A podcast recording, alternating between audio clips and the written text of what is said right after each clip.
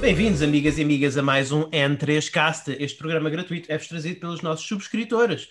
Os nossos subscritores pagam por uma módica quantia de 3 euros por mês ou com um desconto de 30 euros por ano o, o, nosso programa e isso significa que, para além de fazermos estes episódios gratuitos que estão disponíveis para toda a gente, os subscritores têm acesso a programas exclusivos que saem uma vez por semana uh, sobre temas uh, mais focados e variados. Uh, estamos, estamos a falar de discussões acerca de temas da indústria, análises a videojogos novos, retrospectivas e dissecações a clássicos e entre outras, entre outras coisas. Portanto, já sabem, podem apoiar-nos em www.n3.net, tornem-se um subscritor premium e tenham acesso a todo um vasto leque de conteúdo adicional só para vós. Eu sou o vosso anfitrião Luís Magalhães neste podcast sobre videojogos em português e comigo está o meu co-anfitrião Daniel Costa. Olá pessoal, devo dizer que estou muito chateado com Luís Magalhães porque em off, mesmo antes de começarmos a gravar, estava a mal dizer o Mario Kart 8 uh, enquanto bebia da sua caneca, caneca temática de Mario Kart 8. Portanto, há aqui. A melhor coisa que vem com este jogo. A melhor Pronto. coisa deste jogo. O Luís é um homem de inconsistências e é um homem muito bélico, porque quer andar à bulha comigo. Uh, portanto, é isso que eu tenho a dizer. Uh, olá a todos. E vou calar. E o trianfitrião, Pedro Francisco Magalhães, em, em, o jornalista de rua em direto do Covid Distão. Olá pessoal, eu ainda estou em confinamento, mas felizmente estou aqui nos bons aposentos e tenho uma bela tempestade a decorrer lá fora, pelo menos, que é sempre confortável em alturas destas. E é, também estranho, porque nós, nós estamos a 10 km um do outro e eu não tenho tempestade nenhuma, mas pronto. é um microclima. Aqui Micro... está, a chover, está a chover um bocadinho, está. O microclima do chão da parada. Vamos, continua, Pedro. Uh, e era só. Da minha parte, posso dizer, amigos, que as coisas estão a estabilizar. Se Deus quiser, em princípio, tudo poderá voltar à normalidade em breve. Mas, só para saberem, da minha parte, estou bem, positivo, mas de boa saúde. Isso é que interessa. Eu, eu devo dizer-vos que eu sinto o Pedro um bocadinho como o Frodo do, do M3Cast, porque nós, eh, eu o humano e o Luís o elfo, sim Luís, porque tu ficas reduzido a elfo esta semana sim. por teres jogado com o Mario Kart 8, nós estamos aqui uh, em Minas Tirith, aqui na, uh, na, na, terra dos humanos, a, a, a, ver o que o Luís, o que o Luís, o que o Pedro faz em Mordor, com o anel, porque tu estás no furacão. Tu estás em Mordor a ver se queimas o anel e se acabas com esta desgraça toda. Nós estamos a ver muito uhum. de fora. Yeah. Uh, portanto, és o nosso, para além de ser jornalista de rua, és o Frodo do N3Cast. Muito uh, bem. Vão à nossa conta Twitter, N3Cast, e de, desejem tudo bom ao nosso Frodo. Exatamente. E, e portanto, acredito que agora tenho que encontrar Samwise Game. Exato, tens que encontrar o teu Samwise. Nós somos todos, toda a audiência, toda, toda a audiência, audiência o público do N3Cast é, o teu, é o teu Sam. Mas, mas sem, o, sem, o, sem o homoerotismo latente. Sim. Ah, sim, sim. Sem o. Pois esquece a falta pensamos. Exatamente. Enfim. Bom, em, em, alguns casos, não sei, atenção, isto cada pessoa. Different, cada pessoa tem... different strokes for different folks, como dizem os ingleses. Enfim, literalmente. Literalmente. Enfim. Literalmente. Uh, uh, uh, continuando, continuando no, neste episódio decidimos também a pedir um bocadinho da nossa audiência que nos acusou de estar muito calada em relação à Nintendo e é verdade, vamos explorar um bocadinho esse tema, talvez o porquê, não é? Especialmente os porquês, nós andamos um bocadinho calados em relação ao Nintendo. Eu, eu vou dar um modo de partida. Eu tenho andado a pensar muito nisso. Porque é que eu, eu compro jogos Nintendo? Eu tenho uma coleção muito, muito, muito razoável, muito, muito catita de jogos Switch. E, mas eu acabo por jogar mais nas minhas, nas minhas consolas de nova geração e, e agora de antiga geração. Eh, os meus jogos nos últimos, no último ano foram, aconteceram preponderantemente numa plataforma Xbox ou numa plataforma PlayStation e ocasionalmente no PC. Uh, ah, bem, muito no PC, se formos contar o caso do Destiny, que eu agora jogo na Xbox, na, na, na Xbox, na Xbox Series X. Portanto, uh, também desinstalei, literalmente desinstalei Destiny 2 do PC, mas enfim. Estive a pensar um bocadinho nos porquês disso. Uh, não é que a Nintendo, já vamos falar disso, mas não é que a Nintendo tenha assim uma falta de lançamento. Não é por causa da, da, parco, da parca quantidade de lançamentos que a Nintendo tem tido, porque eles, eu tenho suficientes jogos Nintendo no meu backlog e até suficientes jogos bons em plataformas Nintendo que não são da Nintendo. Mas eu acho que há, há, essencialmente duas coisas. Em primeiro lugar, as consolas Nintendo para mim são consolas de sala. E eh, desde que eu me, desde, desde que eu me casei, há uma divisão, não é? Eu não tenho as divisões todas por minha conta sempre. e a, a, minha mulher tem tendência a passar o tempo de lazer dela mais na sala, não é? E, e, portanto, nem sempre é tão conveniente eu aceder a essas consolas. Normalmente a, a, a televisão do quarto dos jogos é, é, é, a televisão que está, mais, que está mais disponível. E apesar da Nintendo ter uma estratégia para contrariar isso, que é o facto da Switch ter modo portátil, eu vou ser honesto e dizer que eu não gosto assim tanto da maioria dos jogos de Switch em modo portátil. Muito sinceramente, fora uh, RPGs, eu não gosto muito de jogar jogos no modo portátil. Gosto de jogar os RPGs, gosto de jogar alguns jogos de puzzle, aqueles jogos que está para ter assim, uma experiência mais íntima, às vezes até mais grindy, uh, mas no, no geral não, prefiro jogar os jogos na televisão, acho que se jogam melhor na televisão. Uhum. E isso é uma, e isso é uma das funções. A, a outra função faz-me levou-me de volta ao, ao, ao, coisa, ao episódio que nós tivemos sobre os achievements. E houve uma coisa especialmente que o Daniel disse nesse episódio que eu fiquei a pensar e, que faz muito sentido e que eu adotei muito esse. Começa a adotar cada vez mais essa expressão, Daniel. Que é, é que é que tu, quando estás a jogar numa plataforma com achievements, tens uma espécie de um registro do teu historial, da tua história como jogadores, não é? Acabas um jogo e, e, acabou. Aquilo fica lá, fica lá qualquer coisinha, fica lá um marcozinho. E, e eu, realmente, analisando o Nintendo versus as outras consolas, eu começo a perceber que apesar de eu não ser aquela pessoa que gosta de platinar jogos, platinei muito recentemente, mas é a exceção. Uh, eu, eu, realmente gosto de ter esse historial, eu gosto de ter essa, eu, eu gosto de ter esse registro dos jogos que eu joguei e que está aqui e que eu fiz isto e eu acabei este jogo e isso. Enquanto que na plataforma Nintendo eh, acaba por ser muito mais efêmero e eu então se tiver a opção de jogar um, um, um, jogo, se eu gostar igualmente de dois jogos, mas um tiver isso, não é? Nestes ecossistemas em que eu já estou habituado a ter essas coisas, acaba por ser um, um empurrãozinho extra para, para eu preferir. Portanto, eu não sei, foram estas as duas coisas a que eu cheguei para, para explicar a minha a, a falta de intimidade com a, a, com a plataforma Nintendo neste último ano. O que, é, o que, é que vocês acham? Ah, o que eu disse está a fazer sentido? É assim, eu disse do registro, eu pelo menos posso dizer, Luís Carlos, que tu tens isso na Switch, não na forma de achievements, mas de game time. Sim, não, não é a mesma coisa. Não sabes quando é que acabaste determinado jogo, não tens. Sim. Não há um. E acho que o histórico, um é limitado. Acho que o histórico é, é limitado. E ele apaga, ele apaga. São, é um ano, ao fim de um ano, é. por exemplo, tu começas ah. a jogar o Breath of the Wild 2, daqui ele resiste, sei lá, 40 horas de jogo. Daqui a um ano apaga é. esse histórico.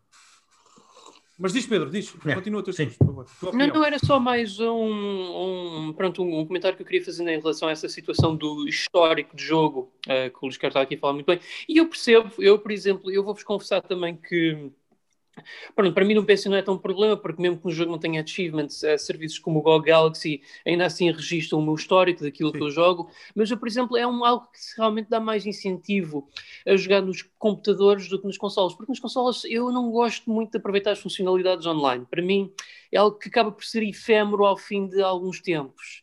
Uh, e como tal, é, é a razão se calhar pelas qual eu até muitas vezes opto comprar uh, jogos para esse ecossistema. Mas eu, eu, respeito, eu respeito isso, porque é que talvez uma pessoa se sinta mais impelida a jogar um jogo numa Xbox One ou numa PS4, PS5, por causa disso, porque sabe de certa forma bem ver, ver aquilo que nós fizemos e quanto tempo nós ficámos ali agarrados àquele jogo. E acho que é isso que é também algo que ainda está em falta com a Nintendo. A Nintendo, desde os tempos da Wii, sempre mostrou alguma relutância, para não dizer resistência, em colocar algum, um sistema mais, digamos, desenvolvido em termos de registro e de achievements, uhum. que, muito sinceramente, do que eu dá a perceber, tem tudo a ver com filosofia de design, porque eles focam-se mais no ponto que o jogo, mais com uma mais do que uma tarefa de completionismo de registro, Sim. é uma atividade para diversão. Eu acho que eles pegam-se muito a esse conceito ainda hoje. Sim. Não, e eu concordo, e, e, eu, e de certa forma, estás a ver, isto é uma, isto é uma coisa em que eu estou um bocado dividido, porque eu, eu disse precisamente isso no nosso episódio de Achievements Premium também, que quando eu realmente jogo um jogo na Nintendo é um bocadinho bálsamo eu só estar a interagir com o jogo e, e não haver aquele fantasminha no background de há ali um meta-jogo de pontuação uh, uh, uh, que está a, a, tentar apelar um bocadinho ao meu, ao meu compulsionista, ao meu, ao, ao meu, à minha, à, minha, às minhas tendências obsessivo-compulsivas, não é? Portanto, lá está, é como diziam, como diziam no, no, no Herman Enciclopédia, é um bocado uma faca de dois legumes, não é? um bocado... o problema é que, por exemplo, deixem-me já.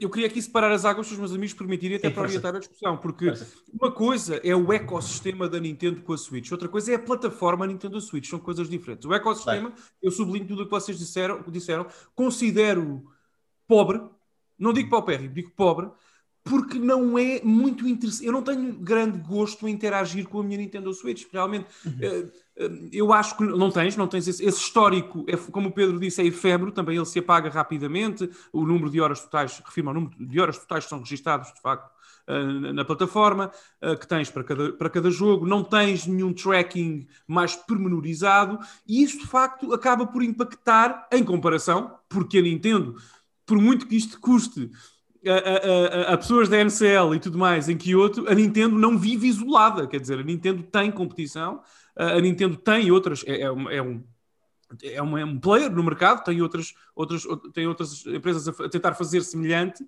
e a, viver, a ocupar o mesmo espaço, portanto, as, as restantes empresas fazem algo diferente que a Nintendo não faz. Se é melhor ou não, para mim sim, eu sinto-me mais confortável, por exemplo, quando desbloqueio uma platina na PlayStation 5, saber que se daqui a 3 ou 4 anos eu quiser saber quando a desbloqueei, uh, ver o screenshot que ficou o screenshot ou o vídeo Sim. que ficou anexado a essa platina. Posso fazê-lo a qualquer momento, portanto, a não ser que os serviços acabem, blá blá blá, mas isso é igual para toda a gente. Uh, portanto, uh, esse eco, o até a própria UI, UX da, da, da Switch é muito bare bones, é muito, Sim. muito Mas eu não desgosto. Android Eu, eu não desgosto muito desse aspecto. É- é- Sim, sim, aliás, tudo bem. São, são jogos primeiro e o resto depois, Sim, tudo bem. Mas, exatamente. mas, mas- e, aliás, e- aliás, a PlayStation 5 aproxima-se um bocadinho disso. Um bocadinho disso e eu gostei. É, Eu gostei sim, muito. mas tu, por exemplo, adicionar amigos na Switch continua a ser Sim. tragicómico, ainda tens os friend codes. É verdade. Ah, eu não sei, eu não tenho amigos. É, pois eu também não, mas é visualmente pouco estimulante. ah, não tens. Pessoal, uma, uma, uma consola da Nintendo tem temas, tu podes escolher o tema, o tema branco e o tema escuro, ah, Uhum. esteticamente para a consola. Não tem, tu não podes comprar temas, não tem coisas do Mario, não tem do Zelda para dares, Sim. para dares nova cor à, à- à tua experiência. Nem isso, eles, nem isso fizeram. Portanto, ah, o que é estranho, é muito estranho. Até a 3DS teve. Eu tenho um tema Sim. da Sega Saturn na 3DS, como é evidente. Uau, não sabia que existia. Eu tenho, como- tenho como do Sonic. Como as, pessoas, como as, as pessoas de bem têm, naturalmente, que é o menu da Saturn a correr no fundo. Uh, nice. Portanto, uh, mas falta, falta esse caráter, se calhar, ao ecossistema da, Switch e todas essas funcionalidades que a Microsoft e a Sony têm, não, não, não vale a pena descurar.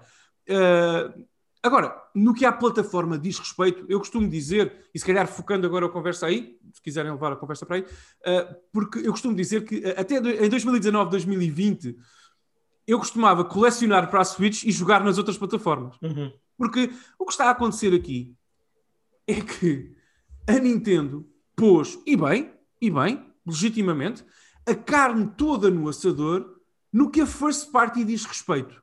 E que temos, de facto, títulos first party com muita qualidade e muitas ports também da Wii U, mas títulos com muita qualidade para se jogarem no Sim, Switch temos. first party.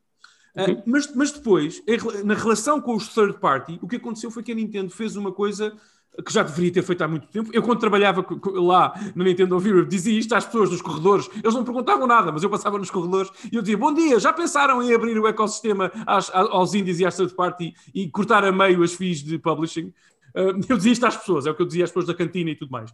Porque acho que estou a brincar, mas quase, porque eu acho que era uma coisa tão evidente ah, e isso aconteceu. Ah, aconteceu com a Switch, porque hoje é muito barato ac- e acessível publicar um jogo na Sim. Switch, na eShop. Não, não é engineering, foi isso que a PlayStation fez anos antes. É, de- não, não, sim, sim, sim, isto não é pioneiro, portanto, mas, é, mas- mas é, é verdade. Eh, Portanto, é, é assim, tanto que tu tens, por exemplo, eh, tu na Nintendo Switch tens um, um total de um jogo português publicado, se não, se não estou em erro, eh, na, na, na Wii U, peço desculpa, na Wii U Sim. tinhas um jogo português que era o Quest of Dungeons, Quest of Dungeons, eh, e na. Switch tens, grande David. eu, eu já nem sei quantos. Portanto, é muito. Diga jogos, por exemplo. Sim, até- exatamente. Até, até- portanto, até para os publishers, publishers não, eh, para os estúdios mais pequenos, independentes, é muito fácil publicar conteúdo na eShop. Isso é fantástico. Agora, isso também traz algo que eu sempre, que, que sempre me preocupou com, com a eShop. Ahm, que foi, e pessoal, já agora, contexto histórico, eu estive presente na reunião na Nintendo of Europe onde decidiu o nome da eShop. Ok? Eu participei nessa reuni- reunião, portanto, eu acompanho a eShop antes dela nascer. Ok? Portanto, é algo que me diz muito mesmo. Eu trabalhei com a, com a eShop muito intimamente. Uh, Deixem-me só dizer-vos isto. Eu nunca quis que a eShop se transformasse no que está a, trans... está a transformar, ainda há tempo de corrigir, está a transformar, que é basicamente a Apple Store.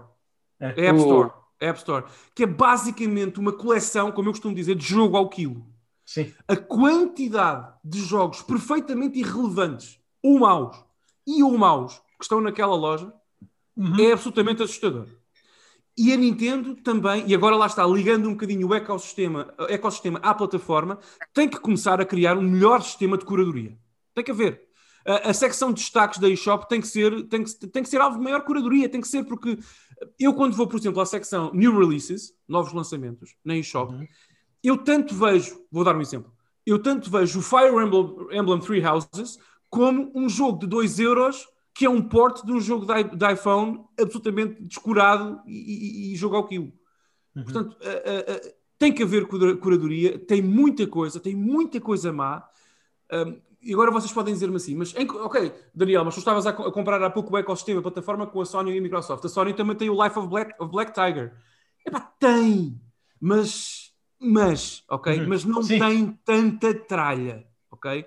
Porque não é assim tão fácil também já publicar um jogo independente naquele ecossistema como é sim, na sim, sim, sim. Portanto, uh, vale tudo, uh, vale tudo, uh, e, e, realmente é, é, preocupante, é preocupante nesse sentido. Porque, e porquê é que é preocupante? Termino o meu raciocínio passando-vos a palavra, porque estamos a, a, projetar a Nintendo para 2021 e a Nintendo Switch, sobretudo a Switch, para 2021, e nós vemos muita coisa first party, porque a pandemia, uhum. porque várias coisas estão a afetar a produção, naturalmente, naturalmente, não há problema, é pá, a vida é assim. Mas vemos que cada vez mais a Switch se sobre, vai provavelmente sobreviver do apoio ou, ou falta dele das third parties uh, e dos jogos independentes. Porque se vocês quiserem jogar grandes títulos first party na Switch, vão ter que esperar bastante.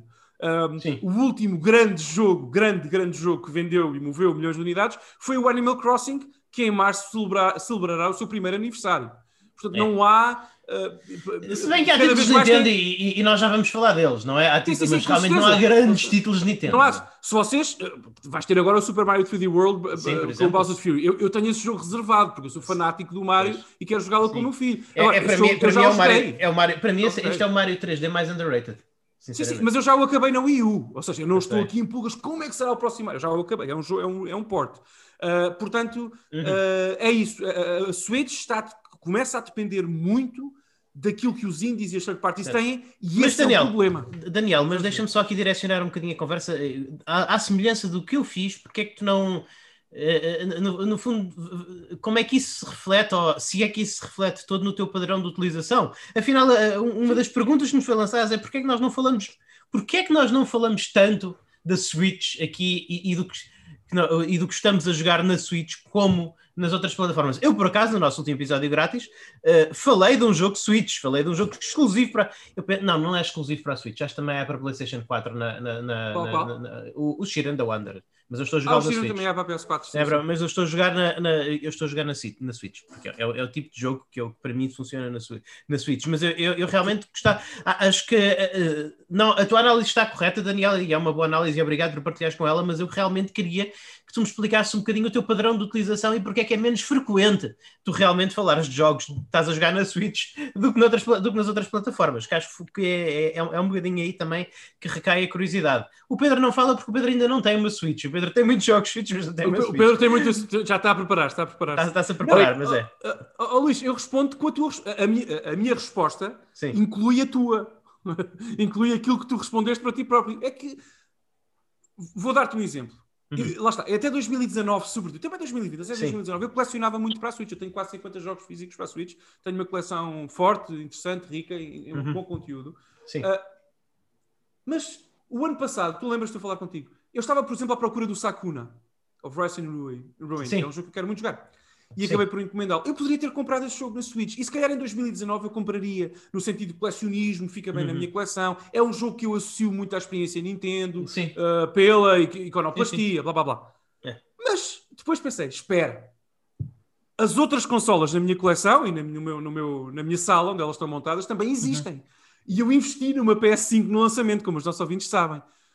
Ora, eu vou gastar o mesmo comprando a versão PS4 e a versão Switch. E se eu comprar a PS4, posso jogá-la na PS5. Eu sei que vai ter uma fidelidade gráfica e técnica superior à Switch, sim ou sim. Uhum. Aquele, eu gosto mais do ecossistema. Plataforma e ecossistema são coisas diferentes, já definimos Sim. isso. Mas eu gosto mais do ecossistema, de facto, admito isto aqui, neste momento, da PS5 do que da Switch. Epá, admito isto. Por culpa também desses, uh, da gravação desse histórico uh, de jogo, uh, dos troféus, da comunidade de amigos que lá tenho, que é superior, que é maior que a, que da Switch, a que tenho na Switch, portanto, isso é normal. E, portanto, eu preferi ter essa experiência na PS5 e não na Switch, porque gosto mais do ecossistema. E é isso que está. Que, agora, lá está, Luís, pessoalmente, é uma resposta mais pessoal, hum. é, não, tanto, não, é um, não é padronizável, mas é uma resposta Sim. mais pessoal. É isso que está a acontecer, porque eu sentia que estava, como disse na minha intervenção, eu sentia que estava a colecionar muito para a Switch e a jogar mais nas restantes plataformas, porque prefiro aqueles ecossistemas. Uh, é só por isso. E porque, muito importante, e isto está, isto, por exemplo, tu queres comprar o Wolfenstein 2, ok? Sim. Pá, tu podes comprá-lo na Switch, vamos tirar o PC só para um exercício aqui académico, podes jogá-lo na Switch, podes comprá-lo na Switch, na PS4 ou uh, na Xbox One. Sim. Tu sabes, objetivamente, duas coisas. Em primeiro lugar, a versão Switch provavelmente será a, a mais cara. Por causa da famosa Switch, Switch Tax, parece que os jogos multiplataforma Switch são sempre mais caros que no Switch. Exato. E porque é mais caro produzir um cartucho do que, do que um Blu-ray. Sim, sim, sim, sim, uh, e baixam de preço menos. Pronto, é mais caro, portanto, tu vais pagar mais por essa experiência no Switch. Sim. E depois vais pagar por uma versão, por muito que tu gostes da, plataforma, esquece o ecossistema, Sim. plataforma Switch, como eu e tu gostamos, nós adoramos a Switch. Sim. Eu comprei a Switch no dia de lançamento. Uh, por muito que nós uh, possamos gostar da plataforma, epá, o ecossistema é incomparável e a performance é sim, incomparável. E vale a pena, desculpa, deixa-me dar, dar uma pausa, Daniel, mas acho que isto sim, vale sim, a pena ressalvar. A performance é mesmo em, jogos, mesmo em jogos em que tu pensarias que não haveria um grande, um, um, um, grande problema de performance, acaba quase sempre por haver. Isto foi uma coisa que eu aprendi muito, muito à minha custa. Seria de esperar que, por exemplo, no, no remake do Secret of Mana, que são gráficos 3D de, de calibre PlayStation 3, certamente não PlayStation 4 ou Xbox, que fosse mais ou menos igual jogar na, na PlayStation 4 ou na Switch. Eu comprei na Switch por causa disso. Arrependi-me porque há este, os jogos 3D da Nintendo são muito bonitos. Muito, muito, uhum. muito, muito, muito bonitos. A Nintendo faz uma magia qualquer, que eu não sei qual é que é, mas os jogos 3D deles são fantásticos. São, são. Os jogos 3D de third party, eu comprei uns 3 ou 4 e fiquei sempre desapontado. Porque mesmo os jogos 3D com gráficos relativamente simples, nós estamos a falar de Wolfenstein, estamos a falar mais uma vez de jogos de calibre PlayStation 3, eh, parece que são ou têm slowdowns constantes ou são atacados pelo monstro da vaselina. É uma coisa incrível. É, é, é assim, não se percebe eu, muito bem. Eu dei-te o exemplo do Wolfenstein. Eu não percebo, eu não percebo como é que Oninaki é, tem uma performance tão diferente do Link to the Past que são ostensivamente jogos com uma perspectiva muito semelhante com gráficos 3D, mas é completamente diferente. Parece, parece que estão a correr em duas consolas diferentes. Um parece que está a correr numa Wii e o outro parece que está a correr numa PS4.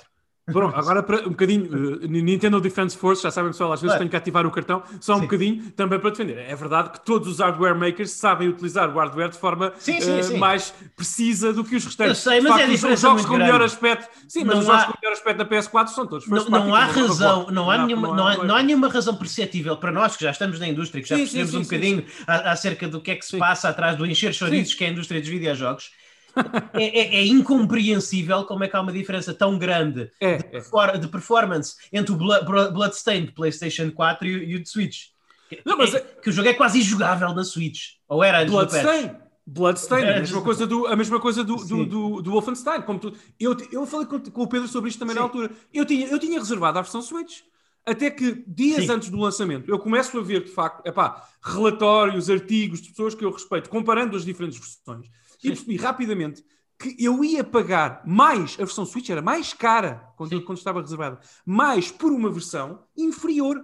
Inferior! É. Tecnicamente inferior, isto é indiscutível. Eu Sim. acho que o, o, CEO da Nintendo consegue reconhecer isto. Quer dizer, isto é, é, agora, repara, há aqui uma troca. Nesse momento era injogável. Agora já, eu era, já, fiz, já experimentei. Já, injogável, Daniel. Desculpa, oh, era injogável. Injogável, injogável. Sim. Oh, oh, oh, Luís, eu, eu joguei na PS4, o Pedro jogou no PC e ambos teríamos gostado muito de jogar na Switch, só que de facto não, não, eh, o dinheiro não compensa. Não.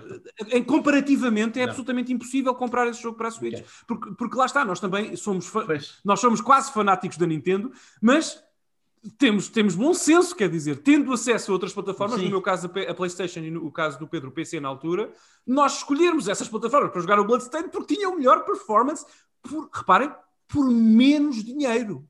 É que, é, é que a experiência, a melhor experiência é mais barata. Agora, os, os, os fãs mais. eh, eh, com uma visão mais eh, focada, vamos dizer assim, vamos usar um eufemismo, eh, da Switch e da Nintendo nestes dias, a esta conversa respondem sempre a mesma coisa e eu tenho que acrescentar isso aqui à nossa conversa, porque, porque os nossos comentários, os nossos ouvintes que comentam e falam connosco vão falar disto, que é, ok, mas reparem, o advogado do diabo diria, reparem que por esse, em troca dessa melhor performance, vocês recebem portabilidade. É verdade. É verdade, é verdade. É, is- não é discutível. De facto, se vocês quiserem jogar Bloodstained na- no autocarro, a caminho do trabalho ou da escola, não o podem fazer, de facto, numa, com a versão PS4. É verdade. E, portanto, há essa troca e lá está. Ecossistema versus plataforma.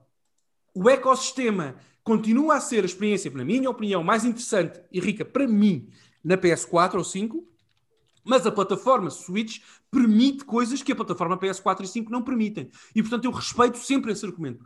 Ah, agora, isto, pessoal, isto é o N3Cast, nós somos monges, ah, nós só saímos de casa para ir às compras e mesmo assim, meu Deus, nós pudéssemos, estávamos sempre fechados em casa, não gostamos de interagir, nós só gostamos de falar, de interagir com os nossos ouvintes, mais ninguém. Sim, exatamente. Exatamente. Portanto, nós não, não damos grande, como o Luís começou por dizer na sua intervenção, que agora também pouco uso dá à- à função portátil da Switch, eu pouco ou nenhum dou. Já chegou a acontecer eu ir trabalhar hum, para fora de casa ah, e levar a minha Switch para me entreter nas horas mortas Ah, e depois levo com bateria todo entusiasmado e tenho, e tenho horas mortas para matar e vou ver vídeos para o YouTube de jogos no, no iPad, porque não vou usar a, a Switch em modo portátil, não é uma experiência que me agarre particularmente. Uh, e, e, portanto, uh, portanto, para mim, pessoalmente, para mim, pessoal, isto não é um comentário geral à indústria nem ao consumidor médio da Switch. Para mim, esse- essa troca, essa moeda de troca que, está bem visível uh, no, no preço dos jogos Switch, não, não, não, não, não rende. Portanto, eu comprei o Sakuna, o Bloodstain e o Wolfenstein 2 para as versões PS4 porque, porque são compras mais sensatas para a atualização que eu vou dar. Uh, agora, Uh, lá está, Pedro. Eu não sei o que é que isto. Esta, esta discussão toda se diz alguma coisa. Se queres comentar, por favor. Epá, eu. Como é que eu te explicar? Eu. Não, é uma, há uma razão pela qual eu ando a colecionar eh, jogos para a Switch e pela qual não ando a fazê-lo, por exemplo, para a Xbox One ou Series X ou PlayStation 4 barra 5. É que assim, a Switch há uma coisa ali, um certo apego que eu sinto à consola. e Eu só não a arranjei porque falaremos mais tarde disso, neste episódio. É que sabem, a Switch, há uma coisa que eu vejo nela que deu muito a pena não ver, tanto na Wii como na Wii U, para não dizer a 3DS também. E o que eu vejo na Switch é uma espécie de segunda vinda da GameCube, que foi, é talvez das minhas consolas Nintendo preferidas, em vários aspectos. Seja no software que oferece, na estética da consola em si, e até no comando. E, e há formas de praticamente tornar a Switch numa segunda GameCube, diga-se passagem. Eu, por exemplo, eu estou a pensar, quando voltar para casa, uma das primeiras coisas que eu quero comprar é um comando PowerA da GameCube, que Ah. para eu, todos os meus jogos Switch, eh, sejam os 2D ou 3D. Ah, quanto à questão Só só é pena que esse comando é wired, não é? É wired. Não, há wireless, há wireless. Ah, wireless? Ah, A wireless não sabia. Não devias ter dito, Pedro, porque eu vou tentar encontrar um, porque eu quero muito isso para jogar o Smash Brothers Ultimate, que é um dos meus jogos favoritos. Eu, não, eu, eu já, eu já estou na Amazon. Já estou na Amazon. Pedro, continua que eu vou aqui. Eu pensava que era só wired. Eu this. vou, vou aqui fazer uma pesquisa rápida. Portanto, Wavebirds PowerA Controller. Será assim? Sim, não, sim, por acaso diz. não é Bird, é mesmo Eu sei, eu um sei. Tá. Não, mas o conceito é igual ao do Wavebird. Sim, sim, sim. Sim. Ah, quanto aos jogos, sim, ah, ah, pá, a questão da performance é lamentável, mas é assim, eu já me habituei que é assim. Eu, independentemente de performance não ser a, a ser a melhor ou não, eu acho que vou arranjar eh, os jogos físicos para a Switch, porque neste momento é a coleção de jogos maior que eu tenho, current gen, Uhum. Uh, porque eu voltar para trás e tentar colecionar, recolecionar tudo para o PlayStation 4 seria uma tarefa demasiado dispendiosa.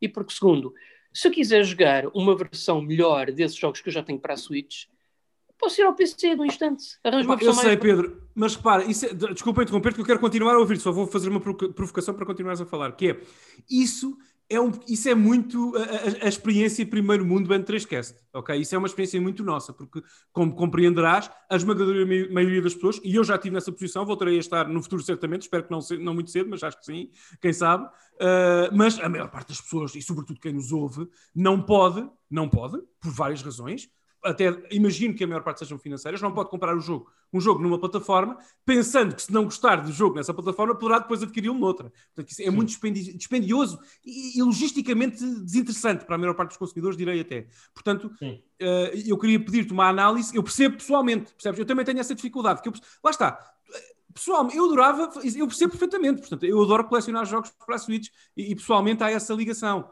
Uh, agora, o que é que tu achas eh, daquilo que eu e o Luís dissemos, portanto, do impacto que isto tem na experiência do utilizador e naquilo que pode ser o futuro da Switch, sabendo que o jogo ou aquilo começa a aparecer na eShop, sabendo que, ok, tens portabilidade no, no Wolfenstein 2 e no, Doom, e no Doom, mas são as piores versões, eh, tecnicamente, sem Sim.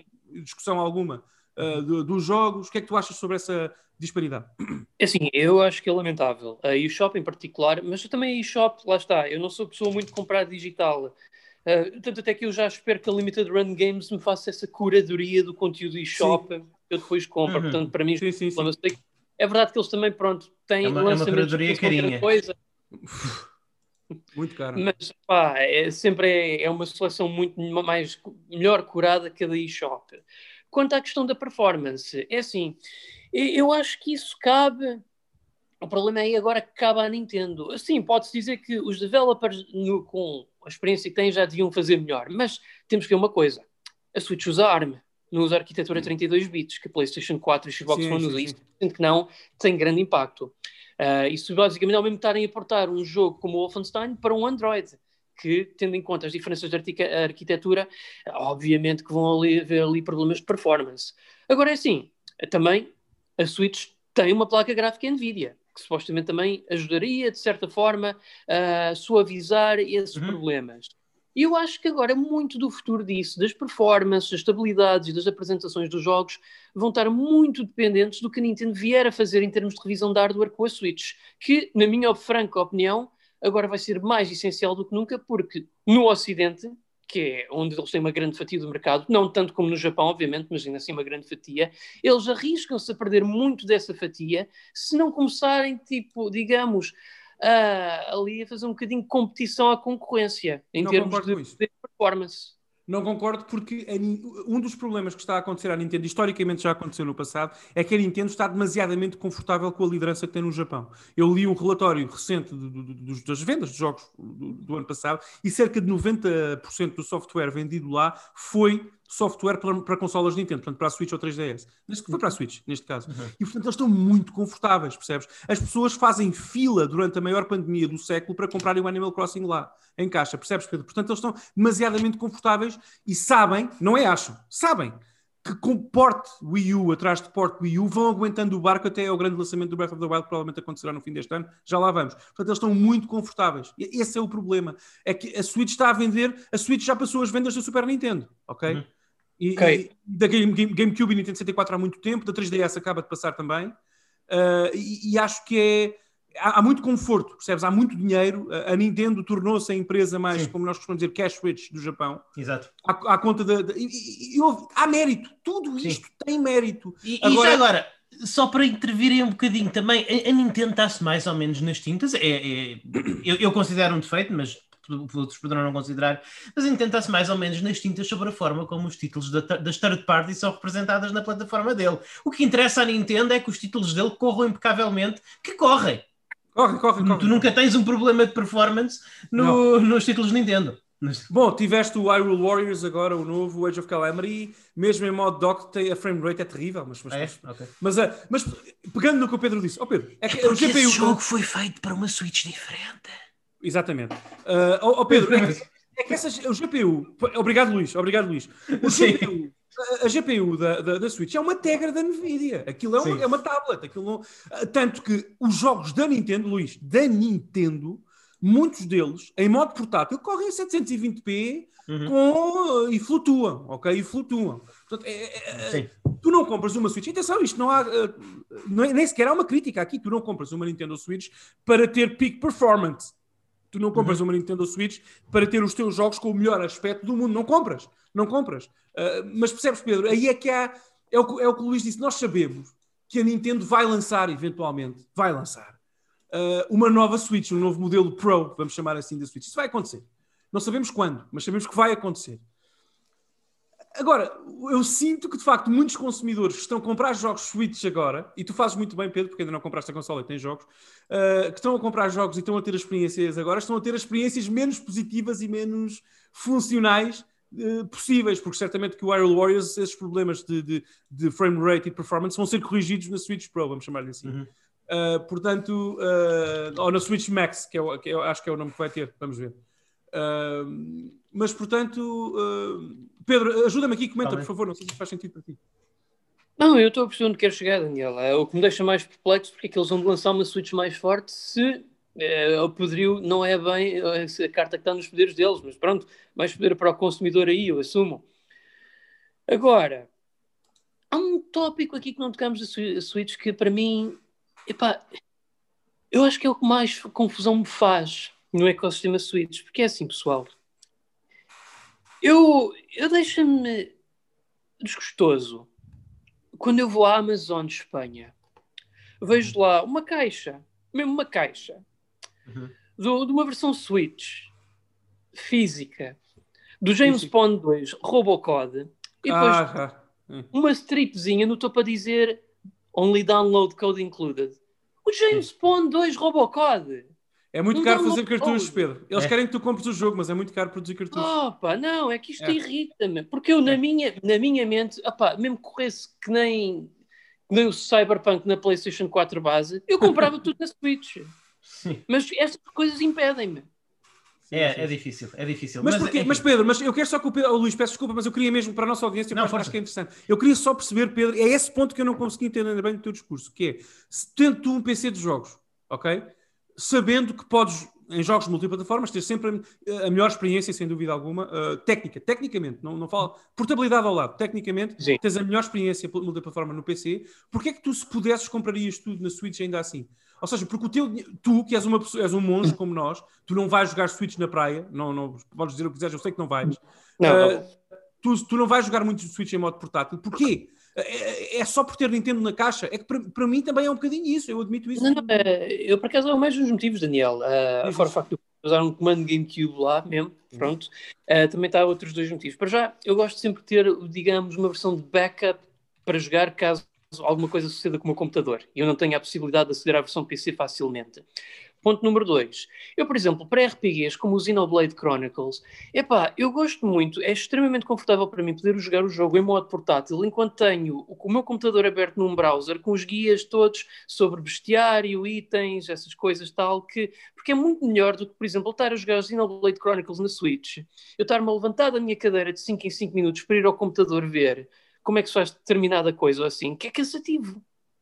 Ok. Pronto, são motivos muito específicos e muito uh, nerdy que levam o Pedro a tomar essa decisão. Pronto, é, é só- Ok, Luís, não sei se queres acrescentar alguma coisa a esta conversa. Não, eu queria falar um bocadinho, eu queria falar um bocadinho acerca do, acerca do que é que se passa da- Nintendo em, em 2020, do que é que se passará, do que é que se virá a passar, etc. 2021. Da Nintendo 2021. Da Nintendo 2021. Ah, é como o Daniel disse, não temos assim títulos muito sonantes. Temos o Super Mario 3D World Browser Fury, vai ser o, vai ser o próximo. Não Sim. é que, que, que realmente é, é, um- é um, é um remaster. É um remaster. Uh, É. podemos dizer, é, é um remasterzinho com, com um bocadinho extra.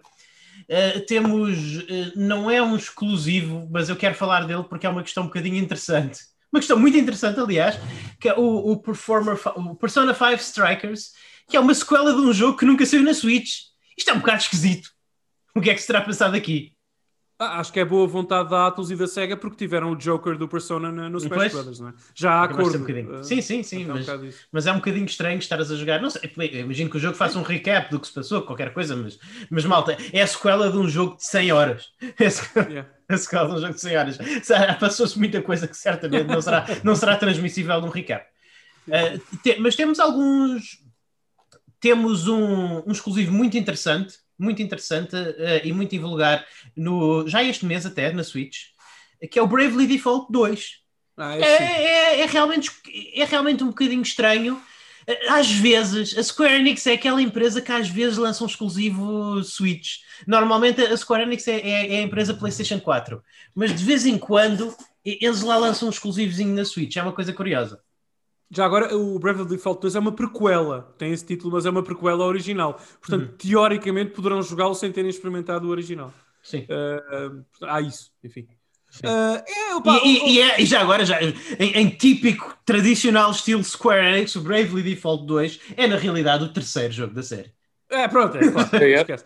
Uh, já, isso aí é Square 101. Mas Luís, uh, uh, um desafio. Continua, por favor. Estavas a listar os títulos maiores que tens aí, tens aí à tua frente para a Switch este ano. Estava, mas, mas eu gostaria que tivesse. Mas não há, não há comentários em relação ao Bravely Default 2? Ou- Não, ah, é, só, é só porque tu deves estar quase no fim da tua lista. É que- por isso é que eu te quero deixar continuar. Não, eu tenho, tenho mais, tenho mais alguma coisa, mas, eu, mas Ok. eu, eu, eu, eu acho. eh, Mas é como o Daniel há uns dias disse que a Square Enix tinha tipo um, um acordo de cavalheiros com a, com a Sony.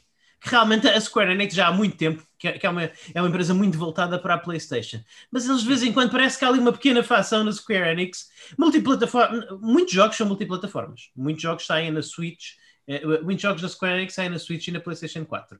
Foi o caso do Secret of Mana, dessas coisas mas de vez em quando eles têm assim um estúdiozinho ou outro que uh, lá se decida lançar um jogo só para Nintendo Switch. O que eu imagino tem a ver com a grande predominância da plataforma no mercado japonês. E no caso do Bravely Default, eu tenho ideia, peço imensa desculpa se estiver enganado, mas que a Nintendo teve mão uh, na publicação do jogo na 3DS na altura. Eu acho que foram eles que publicaram o jogo, pelo menos Sim. na Europa, se não me engano. É bem Como o possível. Monster Hunter, de resto, a Capcom e a, e a Nintendo sempre tiveram acordos de publishing quando o Monster Hunter estava, estava na Wii, por exemplo, e na 3DS. Uh, pelo É menos para a Europa. é possível. Uh, acho que sim, acho que sim. Portanto, uh, isso houve. uh, são acordos que as empresas têm. Eu acho que a Nintendo tem direito de exclusividade do Bravely Default 2 e é por isso que o vai ter mais uma vez. Eu Uhum. sinto-me tentado a jogar isto na Switch? Sim. Provavelmente vou comprar uma cópia para a Switch, é exclusivo Switch? Sim. Uhum. Se eu tivesse a escolha, jogaria na Series X ou na PS5? Provavelmente sim. Só por culpa daqueles problemas de ecossistema. Agora, Uhum. o Bravely Default, e o Pedro sabe isto bem também, eh, por causa dos gostos que tem, eh, é daqueles títulos que o Luís, aí sim, esse jogo tem a cara da Switch. Eu compro Sim. uma plataforma Switch para jogar um eh, Nintendo para jogar um Bravely Default. Portanto, eu aí vou lá, percebes? Isso, isso não, me, não me faz espécie e ainda bem, a, a Switch precisa de exclusivos. Eu, como consumidor, não só como fã, preciso de exclusivos para justificar Uhum. a existência da Switch, quase. Eh, portanto, fico Sim, muito feliz com isso. Mas Daniel, o Daniel desafiou-me. O que eu quero dizer com esta lista é que eu quero combater um bocadinho essa ideia de que, de que a Switch não tem um bom line-up. Porque mesmo quando a Nintendo está, mesmo quando a Nintendo está mais escalada, e- eu acho que quem tem. Se eu só tivesse uma Switch, eu tinha jogos que jogar nos próximos 3, 4 meses. Eu. Portanto, eu acho que isso não é uma parte tão grande do problema. Porque, lá está, eu, eu ainda só vou em fevereiro, que é o mês corrente. No mês corrente temos o Bravely Default 2, lá está. E também temos o Super Mario, que mais uma vez é um remaster, não mas é, é- quem tem uma Switch certamente gostará de jogar esse jogo. Depois, mas depois em março temos o Monster Hunter. Monster Hunter Rise, Rise. sim, um exclusivo. Te- Temos um, um Monster Hunter e temos ah, também, eventualmente, eu não sei- eventualmente, porque aí já, aqui já começamos a fugir um bocadinho do- dos, já, já, já começamos a fugir um bocadinho do- das, datas, das datas estipuladas. Mas no- três no- jogos marcados e já vamos no terceiro jogo e depois agora já passamos para o eventualmente. Eventual- É isso. não. Esse é o meu ponto, não é? Está bem, mas, Diz, mas diz, diz. provavelmente, espera- expectativamente, no, no, expectativamente, ainda antes de chegarmos a meio do ano, vamos ter um No More Heroes, No More Heroes 3, Sim. certo? Bom, vamos ver. Vamos ver. Vamos ver como Sim, a coisa corre. Já mas não digo nada. alegadamente. Alegada- Alegadamente. Alegadamente. E também teremos, também teremos pro- pelo verão o Monster Hunter Stories 2. Portanto, dois jogos de Monster Hunter no ano. Ok? Monster Hunter, Sto- Monster Hunter. Story, Mo- Monster Hunter Story 2. Ah, e, e pronto, est- estamos à espera este ano. Portanto, este é- portanto, para 2021 temos quatro jogos Switch com data, pessoal. Sim. Quatro. Ah, também há um, Luís, é porque, pronto. também há um que vai sair. Nós estamos, Daniel, nós estamos próximos da primavera. Sim. Estamos próximos da primavera. A primavera começa para o mês que vem, não é? Primavera, acho que podemos encontrar a primavera nos próximos três meses, certo? Se Deus quiser. Pronto, te- temos um joguinho inconsequente para a primavera eh, chamado Shin Megami Tensei 5. Vamos, será que temos? Sem data ainda? Não sei. Yeah. Vamos ter. Eu quero, eu quero. Pessoal, Sim. atenção, não, não, não leiam hate no meu discurso, Sim. leiam um, um amante traído. Atenção, não é mais que. eh, Não falta amor pela Switch. Eu quero comprar, o- deixem-me comprar o Shin Megami Day One. Atenção. Mas eh, não sei. Eu não sei se há um, um- um exclusivo de- eh, da Nintendo, enfim, publicado pela Nintendo eh, para a Switch exclusivamente para a primavera, que está aí à porta Uhum. sem data ainda, que vai mesmo ser lançado na primavera. Eu quero que, se- que isso aconteça, mas, mas hum, não sei. Uh, Uhum. uh, pronto, mas ok, são 3, três 4 jogos. Pedro, diz alguma coisa. Epá, eu, nem eu, eu por acaso nem prestei atenção a esses lançamentos, eu nem sei de onde é que veio essa lista mágica, porque A minha lista, Epá, mágica, lista mágica dos Magalhães. não é que. hum,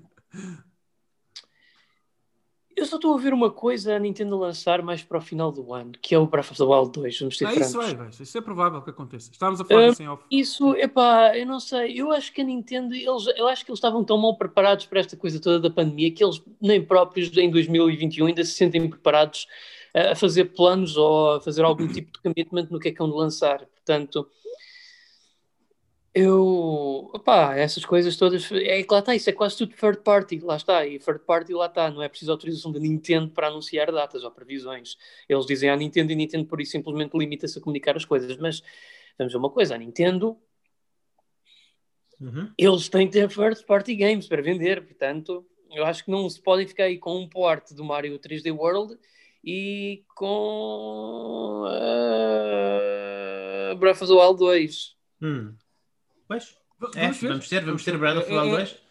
É provável que isso Sim. aconteça, sim. É, é bem provável, é bem provável o Breath of the Wild 2. Depois, e depois temos, temos também o Fantasminha, como eu estava a falar, do, do Age of Calamity, que foi um jogo com um bocadinho de má performance. E porquê? Porque, malta, ele foi feito por uma consola que era suposto já ter sido lançada, mas ainda não foi, por, por motivos que o Daniel saberá explicar melhor do que eu. Eh, que é a, a- a Switch Pro barra Switch, Switch Max barra eh, Switch, como nós qualquer coisa. Ora, Super. vamos a apostas. Chegou o Sim. momento do N3Cast Eu, para eu, apostas. eu quero. Quem é que, deixa-me só fazer esta, esta coisa. Quem é que aqui acha que se vai. Quem acha que a consola, a nova consola se vai chamar uh, Switch Max, ponha a mão no ar. Quem acha, ponha a mão, o, o polegar para cima. Quem acha que se vai chamar uh, New Nintendo Switch, ponha o polegar para baixo, por favor. Pronto, ganha a New Nintendo Switch. vocês não viram no vídeo.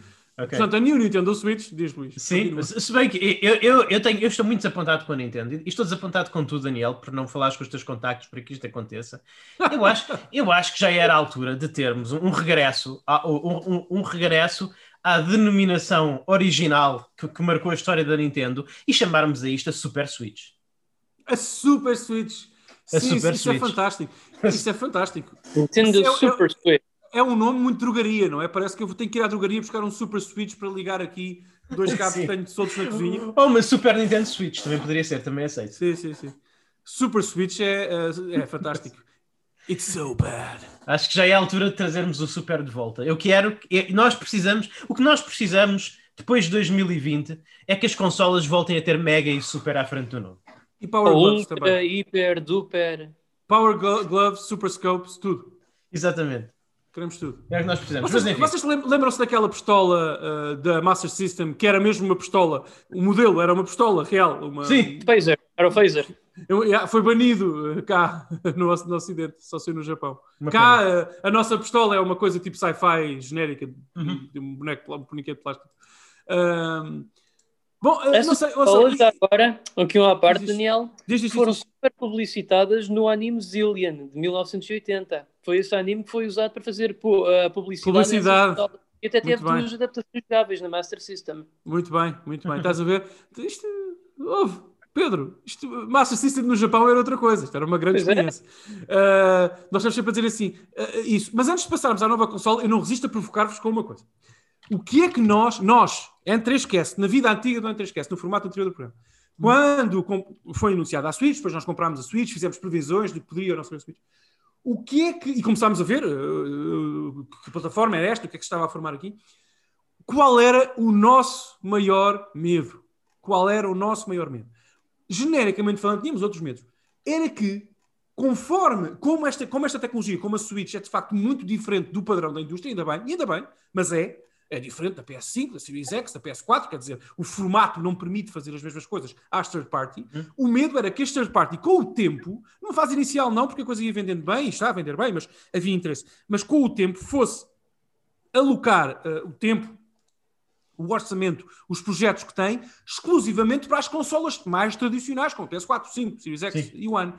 E é isso que está a acontecer.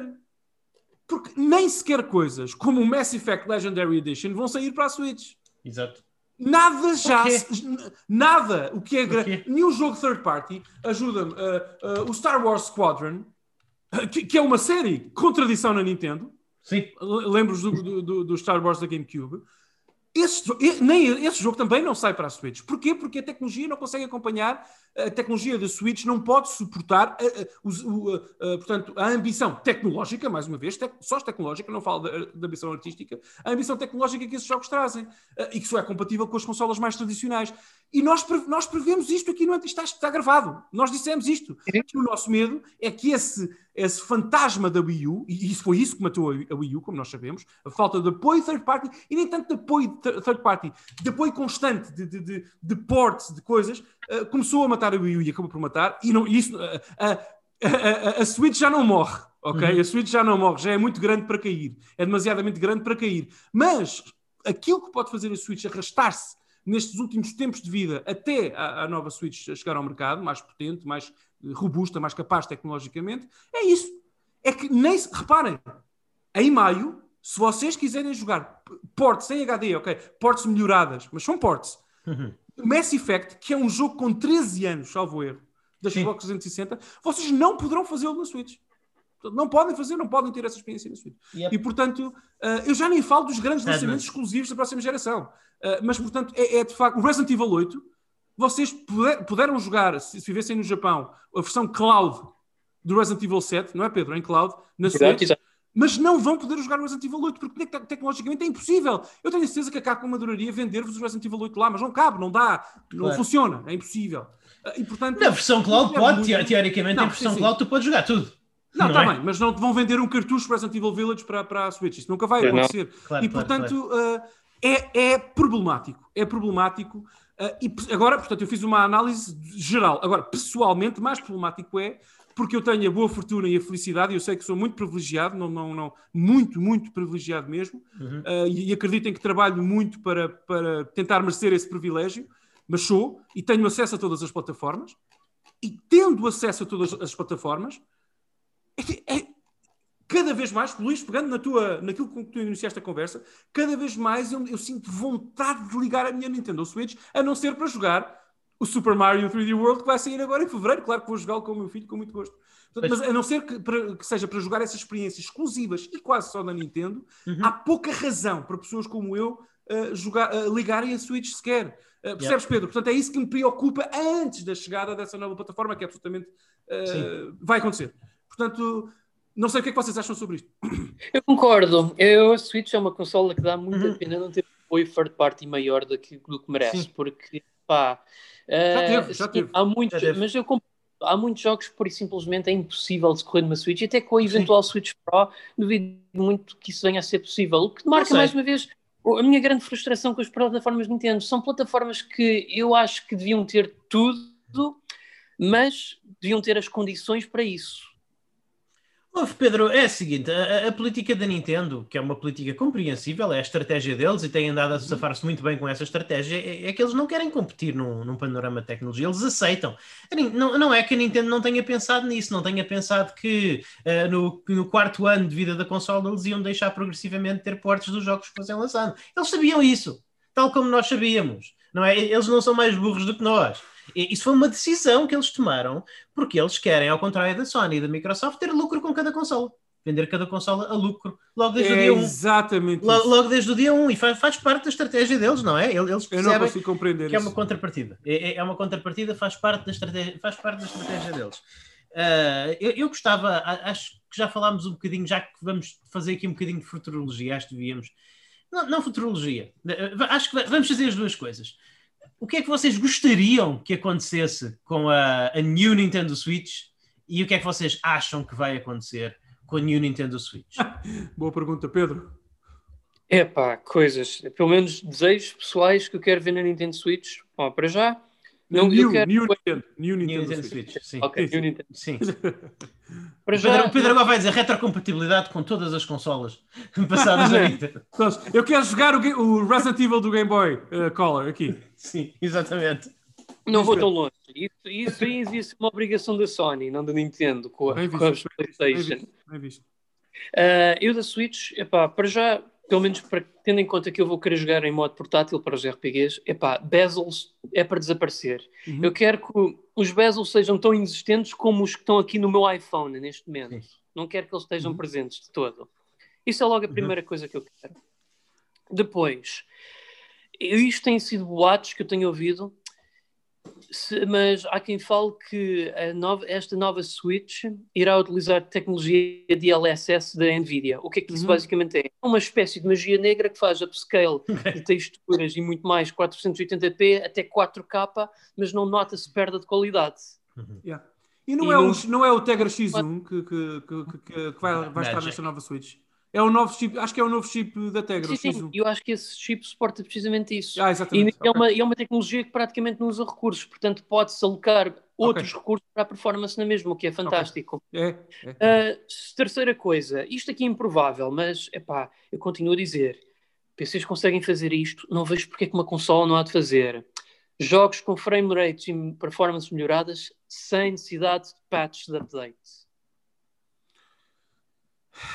Pedro, eu acho que estás shooting for the moon. Sim. Eu acho que isso é um bocadinho. Um jogo PC não precisa de patches, já está feito desde raiz, a pensar num computador daqui a Sim. 5 anos. Pois, e, há- há- e o Age of Calamity vais ter isso. Porque foi um jogo que foi feito para, com outro target har- hardware.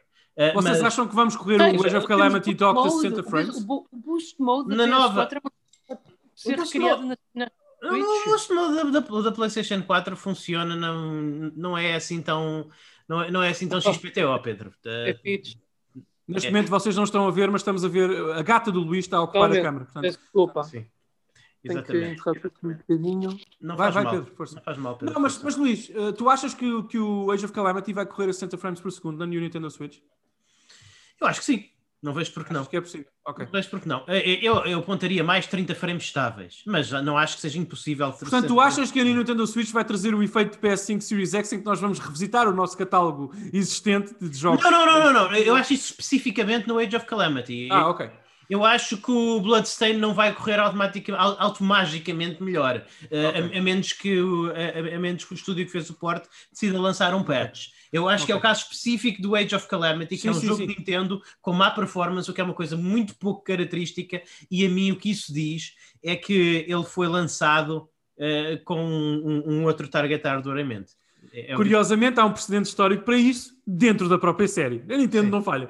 Que é Sim. o Hyrule Warriors original, quando saiu para a 3DS, a versão jogando numa 3DS normal era quase injogável, a frame rate era absolutamente Sim. terrível. Jogando numa New Nintendo 3DS era impecável, corria, muito bem. Portanto, será o código Exa- facilita exatamente. Mas respondendo à minha própria pergunta, aquilo que eu espero da, aquilo que eu espero da nova Nintendo, aquilo que eu, aqui- aquilo que eu queria que acontecesse na nova Nintendo Switch, New Nintendo Switch, uh, seria eu, eu- gostaria de uma eu gostaria de uma performance de, de uma performance constante de 1080p 60 fps ou então de 4K ou- e de 4K a 30 fps. 30. É. Mas minha- eu tenho que fazer esta pergunta. Eu tenho que Sim. fazer esta pergunta ao Luís, que Sim. é. Eu também quero isso, atenção. Portanto, ok, advogado do diabo, estão declarada, declaração de interesses feita. Mas atenção, Uhum. Tu queres comprar, vamos imaginar que essa nova máquina custa 350 euros, 400, 350 400, que é, será por aí, não é? Vamos, vamos, vamos apostar. Tu queres comprar em 2021 uma máquina que docked, docked faz 1080p 60? Sim. No Eu máximo, percebo- no máximo. eu E não é para todos os jogos, hein? E não é para todos os jogos, são para jogos com Não. código específico a pensar nisso. Sim, sim, sim, sim. Eu percebo, eu percebo o que tu estás a dizer, Daniel. E- Eu acho que eles- não, mas, mas, mas lá está, mas, mas em primeiro lugar nós vamos comprar porque nós compramos tudo. Não, não, não és tu. Mas- Tu compras tudo. Sim, não somos nós. Tu, uh, Mas- portanto, o Royal You. Portanto, todo uh, o Sim. o público Não, geral. mas eu, eu, eu acho que não. Acho que é, é assim, eu acho que é possível, Daniel, acho que é possível eh, que, que tenha capacidade de fazer 4K a 30 frames por segundo constantes. Vamos ver. Vamos ver. Com HDR também. Acho que HDR é uma coisa que está a faltar muito nas consolas Switch. Uh, o, o HDR tem. O HDR teve um impacto imenso na indústria, primeiro porque realmente é bonito e, e portanto, quase todas as televisões o suportam hoje em dia. Uh, 99,9% das televisões o suportam hoje em dia. Uh, não consome muitos recursos, é, é uma instrução que, que é enviada ao televisor, não consome, não consome muitos recursos. Os jogos realmente ficam consideravelmente mais bonitos, tanto que a Microsoft adaptou a tecnologia para a retrocompatibilidade. Auto E- HDR. Sim, o, o, o, auto, o Auto HDR. E, e, portanto, hoje em dia quase todos os jogos o têm, quase todos os jogos para Xbox ou PlayStation. Até eu estava a jogar Assassin's Creed, o, Assassin's, o remaster do Assassin's Creed Liberation, o Assassin's Creed Liberation HD, e até isso tem HDR. Bolas, um jogo originalmente de, de PSP, não é? Ou de Nintendo 3D. 3DS. PSP, Vita, foi- PS Vita, foi- PS Vita, PS Vita. E depois foi ported para, para, para as Exa- exa- exa- exatamente. Portanto, até isso tem HDR. Portanto, eu acho que vai ser, eu acho que vai ser 4K HDR. Uh, não acredito que seja 4K a 60 FPS. Acho que isso é muita fruta para uma consola Nintendo. Nem as consolas, nem as, nem, nem as consolas de nova geração, nem a PlayStation Pois, 5, exato. Xbox, Xbox Series X conseguem fazer 4K nativos 60 FPS em muitos jogos. Eu também acho. É, é que se fosse, era para competir Sim. com a PS5 e com a Series X. Aí, havia, aí era uma consola de qui- de 500 euros, pronto. Exato. 500, até Exato. mais. Mas, Mas 500 aí euros. eu, compraria com mais gosto aí, Daniel, sabes? Ah, claro, também eu, mas Eu compraria lá está, a com- tu- a tua pergunta foi: o que é que Sim. vocês acham que vai acontecer? Exato. O que é que vocês querem? O que é que achas que vai acontecer? Eu quero isso. Sim, isso é o exatamente. que eu quero. Porque eh, imagina. Imagina uma- um, um novo jogo, jogo da série Zelda, não Breath of the Wild 3, um novo jogo da série Zel- Zelda, Sim. numa máquina com Mas, essas mas também digo, Daniel, é? paradoxicalmente, para, para nós, e agora também vou falar em tu, tu, Daniel Sim. Costa, Sim. tendo em conta que já fizeste um investimento em duas plataformas de nova geração, Sim, sim. tendo em conta que já gostas muito especificamente do ecossistema da PlayStation 5, uh, tu precisas mesmo e, e, e, e veste mesmo, sentes mesmo tentado a comprar no lançamento essa consola Nintendo, mesmo Não, que ela não. fosse tão poderosa como a PlayStation 5, só Não. para jogar os títulos de Nintendo.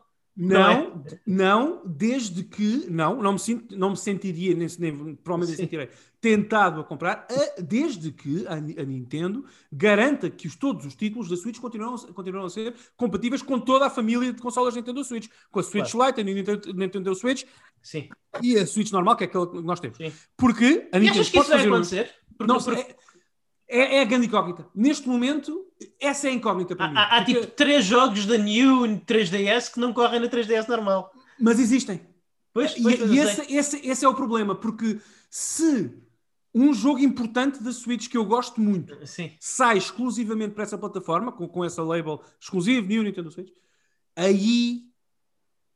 Oh, Luís, porque é que nós comprámos a a PS5 ou adquirimos a PS5 em lançamento? Para jogar o Demon Souls. sim, Daniel, mas é diferente. Não, foi para jogar um jogo só, não é? Mas, mas- ah, mas é diferente porque re- repara que no seu lifetime a New Nintendo 3DS teve tipo três jogos teve. no lifetime. É que eu não estou a falar no lançamento, estou a falar Sim, no sim, sim, lifetime. Três jogos. Alguém na Nintendo, ah, ah, de certeza absoluta que houve gente na Nintendo que olhou por isso e disse: Malta, isto não se pode voltar a repetir. Sim, sim, sim, sim. Mas é, uma, mas é uma excelente pergunta. Sim. É a primeira vez em que estou a pensar nisso, porque eu acho que isso não vai acontecer, sinceramente. Mas Sim. é possível. E se isso acontecer, vai ser interessante ver. Uh, se acho que é possível, neste momento acho que é muito difícil, porque a Nintendo. Se me perguntas se se a Nintendo aprende bem com os erros, isto dá um podcast diferente. Sim. Dá um podcast sozinho, mas tem aprendido bem. Tem aprendido bem nos últimos anos, pelo menos. E acho que a Nintendo não vai cometer esse erro, mas é possível, há essa possibilidade. Vamos ver. Agora, se eu ficaria interessado em comprar, depende dos títulos que fossem exclusivos, como tu. Acho que a tua resposta será mais ou menos igual à minha. Depende. Sim. É pá, depende, ó, ó, ó, Luís. Se eles me disserem que há um Final Fantasy, um Dragon Quest, bem possível, bem possível. Se Sim. eles me dissessem que há um Dragon Quest novo, que o Dragon Quest 12 é exclusivo para 2021 nessa plataforma, automaticamente, eu não vou comprar no lançamento, mas automaticamente eu vou querer essa plataforma, seja Claro. ela qual for. Pode chamar o WonderSwan uh, 2 re- re- Redo, Sim. pode chamar o que vocês quiserem. Se essa plataforma tem esse jogo, eu quero essa plataforma. É, é Portanto, engraçado, vamos Daniel, por- por- porque, lá está um, um- Dragon Quest. Isto, isto já sai um bocadinho do tema, mas um Dragon, para mim, um Dragon Quest já há tantos, sabes? E são tão parecidos bem. que não me entusiasmam. Eu quero jogar todos, eu vou jogar todos. São mas, todos maravilhosos, maravilhosos. sim, mas não é aquela coisa. Eu não sinto falta de Dragon Quest na minha vida, é o que eu quero dizer. Está Tá bem, pronto, Luís. É Quer um exemplo para Daniel Costa. Se o, pro- se o. Witcher 4 for anunciado como exclusivo, é, se- põe o título que quiseres, eh, eh, que tu, um jogo que tu gostes muito, tu, tu pensas em adquirir a plataforma. Eh, ouve, Claro. é, é assim para toda a gente. Uh, mas não sei, Pedro, o que é que tu. Mais alguma coisa que tens, O que é que tu esperas? Uh, uh, o que é que. Aliás, eu não sei se tu disseste há pouco o que tu queres que aconteça com a Nintendo, New Nintendo Switch, se disseste o que, o que achas que vai acontecer, mas faltou-te dizer alguma coisa, penso eu. Epá, eu assim que venha de memória, não, mas eu concordo muito com a opinião do Luís Carlos em termos pelo menos 1080p 60 frames uh, portátil e 4K 30 frames docked. Será que é possível? Eu, eu acredito. Epá, eu tenho, eu não podemos uma coisa, Daniel: DLSS. Se eles adotarem sim. essa tecnologia, é perfeitamente possível. Não, mas essa, isto está no Tegra X1, que é, o que, vai, que é o que a Nintendo vai comprar para isto. Portanto, em princípio, eu acho que sim. Uh... Sim, eu yeah. acredito que sim. 30 frames por segundo docked e, e, jogos a 30 frames por eu, Nós agora estamos muito mal habituados, porque nas consolas de última geração quase todos os jogos têm modo de 60 frames por segundo e custa-me a voltar aos 30 frames por segundo. Mas há jogos que jogam muito bem a 30 uhum. frames por segundo. Mas vocês não têm, não têm interesse, desculpa, não têm interesse uh, em saber se com esta nova plataforma a Nintendo vai dar um boost a todo o catálogo existente da Switch. Um eu não acredito que essa tecnologia funcione. Eu, eu acho não sei, que essa tecnologia não Estou a perguntar. Eu, eu, acho que essa tecnologia, eu, eu, acho que essa tecnologia não existe. Não, nós não estamos a falar. Os jogos de PC são feitos de uma forma mais open-ended, porque uh, lá está, um, um, jogo de PC lançado hoje uh, pode aproveitar a, a, melhor placa gráfica que vai ser lançada daqui a três anos, mas isso é porque ele é desenhado de uma forma open-ended que os jogos de consola tradicionalmente não estão, não são, porque os jogos de consola tradicionalmente, quando são bem feitos, são optimizados para aquele hardware muito específico sim, e, sim, isso, sim. isso às vezes dá, isso às vezes faz backfire. Por exemplo, temos Mas... o caso, temos o caso muito característico de, de, de alguns jogos da Ubisoft na retrocompatibilidade da Series X, que quem tem os masters uh, os masters não otimizados em disco conseguem corrê-los a 60 frames por segundo, que eles antes corriam mal porque a frame rate não estava capped, mas agora, graças ao poder adicional da Series X, correm muito melhor uh, a versão em disco, mas a versão que já está perfeitamente otimizada, que se saca da, da eShop, já não consegue correr a 60 frames por segundo, porque como está otimizada para aquele hardware antigo, tem um lock de 30 frames. Entende? Mas pergunta honesta, não é, não é uma provocação porque eu não sei, não tenho a resposta, mas tu não achas que, uh, por exemplo, jogos como o Doom, imagina, se o, o Doom da, da, Switch, se o Doom tiver no código uh, uh, frame, frame rates bloqueadas, Sim. provavelmente numa Sim. plataforma mais potente, melhor. correrá Sim. melhor. É? Sim, mas tu, mas, é mais tu, mas, sentido, mas, tu estás, mas tu estás a falar de um jogo programado pela ID Software, que é o, que são os melhores, são os melhores, são os, são os melhores programadores da indústria, não é? Mas, há muitos jogos lançados para a Switch, há centenas, se não milhares. Portanto, tens pensar.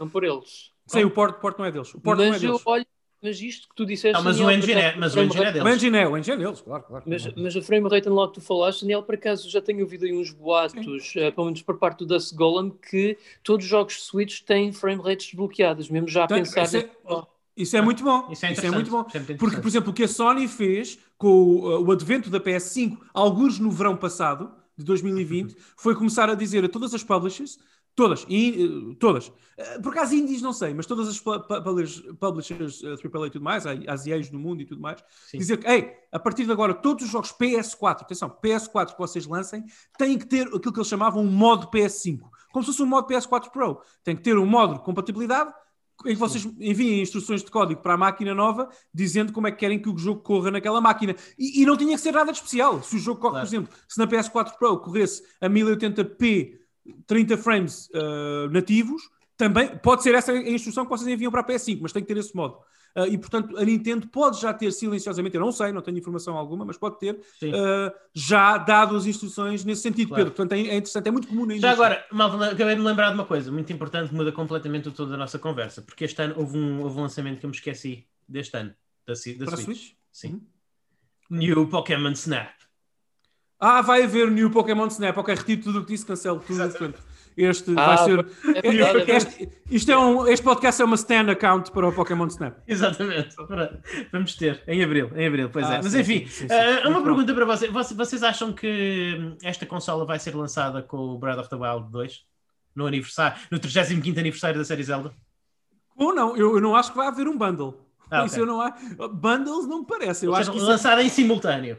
Em simultâneo, sim. Agora, Vai da tá. mesma forma como não tiveste um bundle, não é, Pedro? Não- como não tiveste um bundle Breath of the Wild 1 Switch em 2017, também não Sim. vais ter um bundle. A Nintendo não é muito amiga disso. Eles Não. querem que tu compres o hardware e fazer Não. dinheiro com o hardware e querem que tu compres o software e Sim, sim, sim, sim, sim, sim. Ah, portanto, não, em bundle O que é não. pena, o, o, o que é pena, porque, porque, as- porque tradicionalmente não era assim. As- A Super Nintendo veio com um dos melhores jogos de sempre. Mas vou, vou dizer até- vou responder à tua pergunta até com, outro, com mais uma camada da cebola, se tu me permitires. Que é, até digo mais, se a Nintendo, pessoal, temos pandemia, é, vai ser um ano difícil, blá blá para todos, já sabemos isso. Mas se até novembro a Nintendo não põe esta consola e o Breath of the Wild na rua, porque eu acho que é o título perfeito para acompanhar a mesma, se não põe esta consola na rua até novembro, aí eu tenho que ir começar a enviar e-mails e falar no chat com alguns contactos de facto tenho que me dão como garantida a existência desta nova plataforma. Porque se a nova Nintendo Switch não nasce alguns em 2021, o espaço no mercado começa a ser reduzido também para de facto para, para ela existir. Porque, eh, pessoal, em março, e não sei se vocês concordam, em março, a, a- a Switch original, aquela que nós temos, completará 4 anos. Quatro anos. Ok? Quatro anos é muito tempo já. Completa quatro anos em março. Uhum. Uh, e o ciclo normal de vida deste tipo de plataformas rondará os 5, 6. Vamos esticar- esticar até aos 6. E eu Sim. não sei se a Nintendo, se não lançar a New Nintendo Switch no quarto ano de vida da plataforma, se tem interesse em lançar no quinto ou no sexto. Porque se o fizer, aí declara, aí acontecerá uma coisa, que é a Nintendo passa a declarar a Switch como o seu iPhone. Sim. E o que acontece daí, da- daí para a frente é que haverão vários modelos de Switch e não plataformas novas. Por- Portanto, a a Switch está aqui, a Switch, a Nintendo está aqui numa encruzilhada, hum, É. eu diria corporativa, até, ok? Eles têm que decidir muito bem, porque após este, esta Holiday Season já começa a ser um bocadinho apertado demais para lançar uma, uma, uma, uma Nintendo Switch. Mas vamos ver. Eu Mas eu aposto que sim. Eu aposto que vai sair. Eu, acho aposto que é vai sair. muito difícil não sair este ano, Daniel. Acho Eu é acho que muito vai sair este ano. Não, não, não, sim, concordo contigo. Eu, eu acho que vai sair este ano e acompanhará. eh, aliás, mais uma, um- um- uma aposta da minha parte. que Pode, estar- esta é a mais arriscada e eu admito estar errado. Mas eu acho, não sei, eu Sim. acho que o Breath of the Wild 2 está feito. Minha ideia. difícil. Eu acho que a versão Switch base do Breath of the Wild, aquela que nós vamos comprar e jogar as Switches originais que temos, está Sim. feita. Eu acho que eles estão a com aproveitar isso.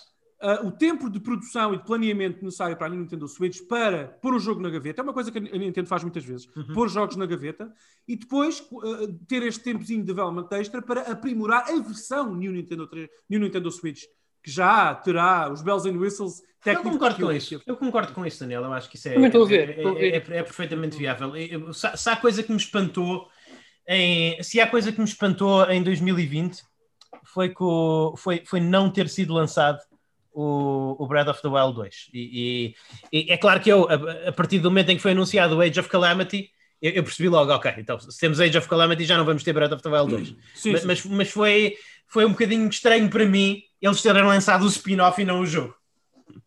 Yeah. Enfim, mas enfim, é isso.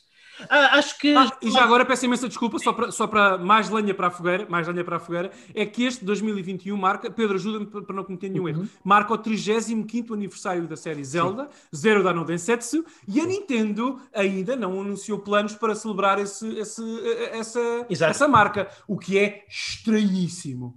E é já dia 21 de Estranhíssimo. fevereiro. Atenção. É já dia Estranhíssimo. de fevereiro. Sim, Sim. Pedro, é, é- é absolutamente. Eu acho que nem há pandemia que defenda isso, digo já, porque temos Uhum. tempo. Eu já nem peço o Skyward Sword HD, que é o que todos queremos, uh, mas pelo amor de Deus, uh, façam do lançamento de Breath of the Wild 2 uh, essa ocasião, portanto, tornem Claro. o lançamento de Breath of the Wild 2 como também uma celebração junto da nova console. É Eu, muito pessoal- estranho, a Nintendo está muito quieta, muito calada sobre isso. Diz isto, Pedro. Sim. Eu, eu Vais pessoalmente. ter, vais ter esse Breath of the, vai, vais ter esse, esse Skyward Sword HD disponível por tempo limite, apenas Ah. até ao final do próximo ano, apenas até ao final do ano fiscal. Muito interessante. Eu- Uh, Pedro, só para terminar, Luís, atenção, atenção, o que o Luís disse não é. Meus amigos, quando saiu a New Nintendo 3DS, vocês lembram-se? Uh, o Luís disse há pouco que só teve 3 ou, três ou 4 jogos exclusivos em caixa, é verdade. Mas atenção, alguma, uh, algum- algumas coisas exclusivas que, que foram lançadas para essa plataforma, só para a New Nintendo 3DS, incluem um- um- o catálogo de jogos Super Nintendo na eShop da 3DS. Tu só podes jogar Super Metroid numa New Nintendo 3DS e não Sim, numa é 3DS verdade. original. Não é, não é Portanto- Game Boy Advance? Não, Game Boy Advance era no Não, Wii, não. Na Wii U. É, é o, é o Super, eu lembro, Super Metroid só pode jogar Sim. ali. Ah, e também o Link to the Past e outros assim. Portanto, ah, não, o que o Luís está a dizer não é é que para nós parece assim um bocadinho sem sentido. Mas, ok? Mas, desculpa, Pedro, só este asterisco para, para o pessoal também, para a nossa audiência perceber que a Nintendo tem história Claro. de quase tudo já. Portanto, é uma empresa com 120 anos, se não tivesse, era estranho. Só esta Diz, portátil é que tem o poder de correr Metroid Prime. Met- Super Metroid, Metroid. Super Metroid. Só esta portátil, só esta portátil é que tem o poder. Mas é, houve é negócio e é estratégia. Sim, sim, sim, sim. Vá, Pedro. Diz, Pedro, diz, diz. E depois É, vamos passar às notícias, malta, está bem? Yep. Eu estou de facto a achar muito estranho a Nintendo não ter anunciado hum, nenhum dos planos ainda para. Porque é assim, a Nintendo, se eles não anunciarem em breve um Direct para dia 21 de fevereiro celebrar o, o 35 aniversário da série Zelda, epá, algo muito errado se passa lá na Como eu costumo dizer, alguma coisa vai mal no reino da Din- da Dinamarca, não é? Vai, vai Sim, mal. É isso. E atenção, e já agora um bocadinho, um pequeno à parte, eu, eu tenho notado que eles têm se desfasado muito dos directs e eu acho que isso é um bocadinho triste, se não completamente triste, porque isso é um dos últimos legados que temos do Satoru Iwata. Exatamente. Foi é ele que verdade. fez os directs. Portanto, epá, eu espero bem que eles não abulam isso todo por causa da, Não, da não. Pandemia. Não, Dito se isto, se não eh, fora a parte, o Breath of the Wild 2, eu não vos vou mentir. Mesmo com um tempo limitado, como foi com a semelhança do Mario, eu gostava imenso que eles fizessem uma coletânea Switch com o Ocarina of Time, o Majora's, Epá, e, só, e digo Wind Waker e o Twilight Princess porque esses são ainda os, os remasters de Wii U de Zelda que ainda não Estão foram feitos. portados. Estão feitos. E se eles me quiserem vender isso tudo a 79, 79 ou 100 euros, eu compro. Ah, Eu claro. É, compro. é que, é que estão feitos. É que, é que, desculpa, é que o Twilight Princess HD e o Wind Waker estão feitos. Tirem o mapa no segundo ecrã E- e, e o jogo está eu feito. ainda- Sim. Eu ainda só não comprei o Ocarina of Time 3D para a 3DS porque Ah, eu eu, ainda estou É com maravilhoso, receio sim. que a Nintendo vai relançar isso este ano para a Switch. de Pois, pois, forma. pois. Essa versão, essa versão era Sim, muito sim. bem pensado. Sim, sim, sim. É. Bem, boa ideia, Pedro. Enfim. Ah, Pedro, homem, jornalista de rua. Ok, quais, pessoal. quais é que são as novidades que surgiram na, no Covidistão? As novidades do Covidistão de, desta semana são mais do ponto de vista burocrático, mas é interessantes ainda assim. Portanto, soube esta semana que a Kadokawa Games, que é a companhia mãe da From Software, formou uma aliança de capital com a Cyber Agent e a Sony no sentido de juntos fortalecerem o negócio de videojogos e anime. O que isto quer dizer exatamente, nem eu percebo ao certo. Mas Quer dizer que a Sony agora e tem equity, tem, tem, tem, tem uma parte da From Software, Pedro. Sim, exatamente. Basicamente é isso que a Sony queria. Bloodborne É que HD Remaster. Vou fazer aqui uma promessa que eu fiz no Twitter, mas faço aqui ao vivo. Se lançarem um remaster de Bloodborne que corra a 60 frames por segundo, eu platino esse jogo. Comprometo-me a platinar esse jogo. E vais- Eu faço por lançado Vai- para o PC. vai- sim. Como já muitos boatos têm E, e vai ser da- das, das grandes experiências da vossa vida, posso-vos garantir. Comprometo-me Ah, a platinar esse jogo. Portanto, é, é ok, isso. mas, mas continua, Pedro. Lê, lê, lê. Desculpa, desculpa. Sim. Bem, eu também não percebi bem. É assim, é óbvio que videojogos, pronto, é, é um negócio que anda a lucrar cada vez mais e aparentemente a anime também, graças aos serviços de streaming e tal. Agora, eu não percebo ao certo o porquê desta aliança, porque a Sony, vamos a ver, a Sony tem a Funimation e a Crunchyroll, são das duas maiores companhias de streaming Então, de anime. Eu A não Sony é a dona do anime. A Sony agora é a dona do A Sony é a dona do anime da mesma é. há, há- há duas, em termos de entretenimento, há, há duas companhias. A, a Disney é a dona de tudo o que é ocidental e a Sony é a dona de tudo o que é japonês. É basicamente isto. É basic- Tcharam! é basic- Bem-vindos a 2021. Pronto, exatamente. feito.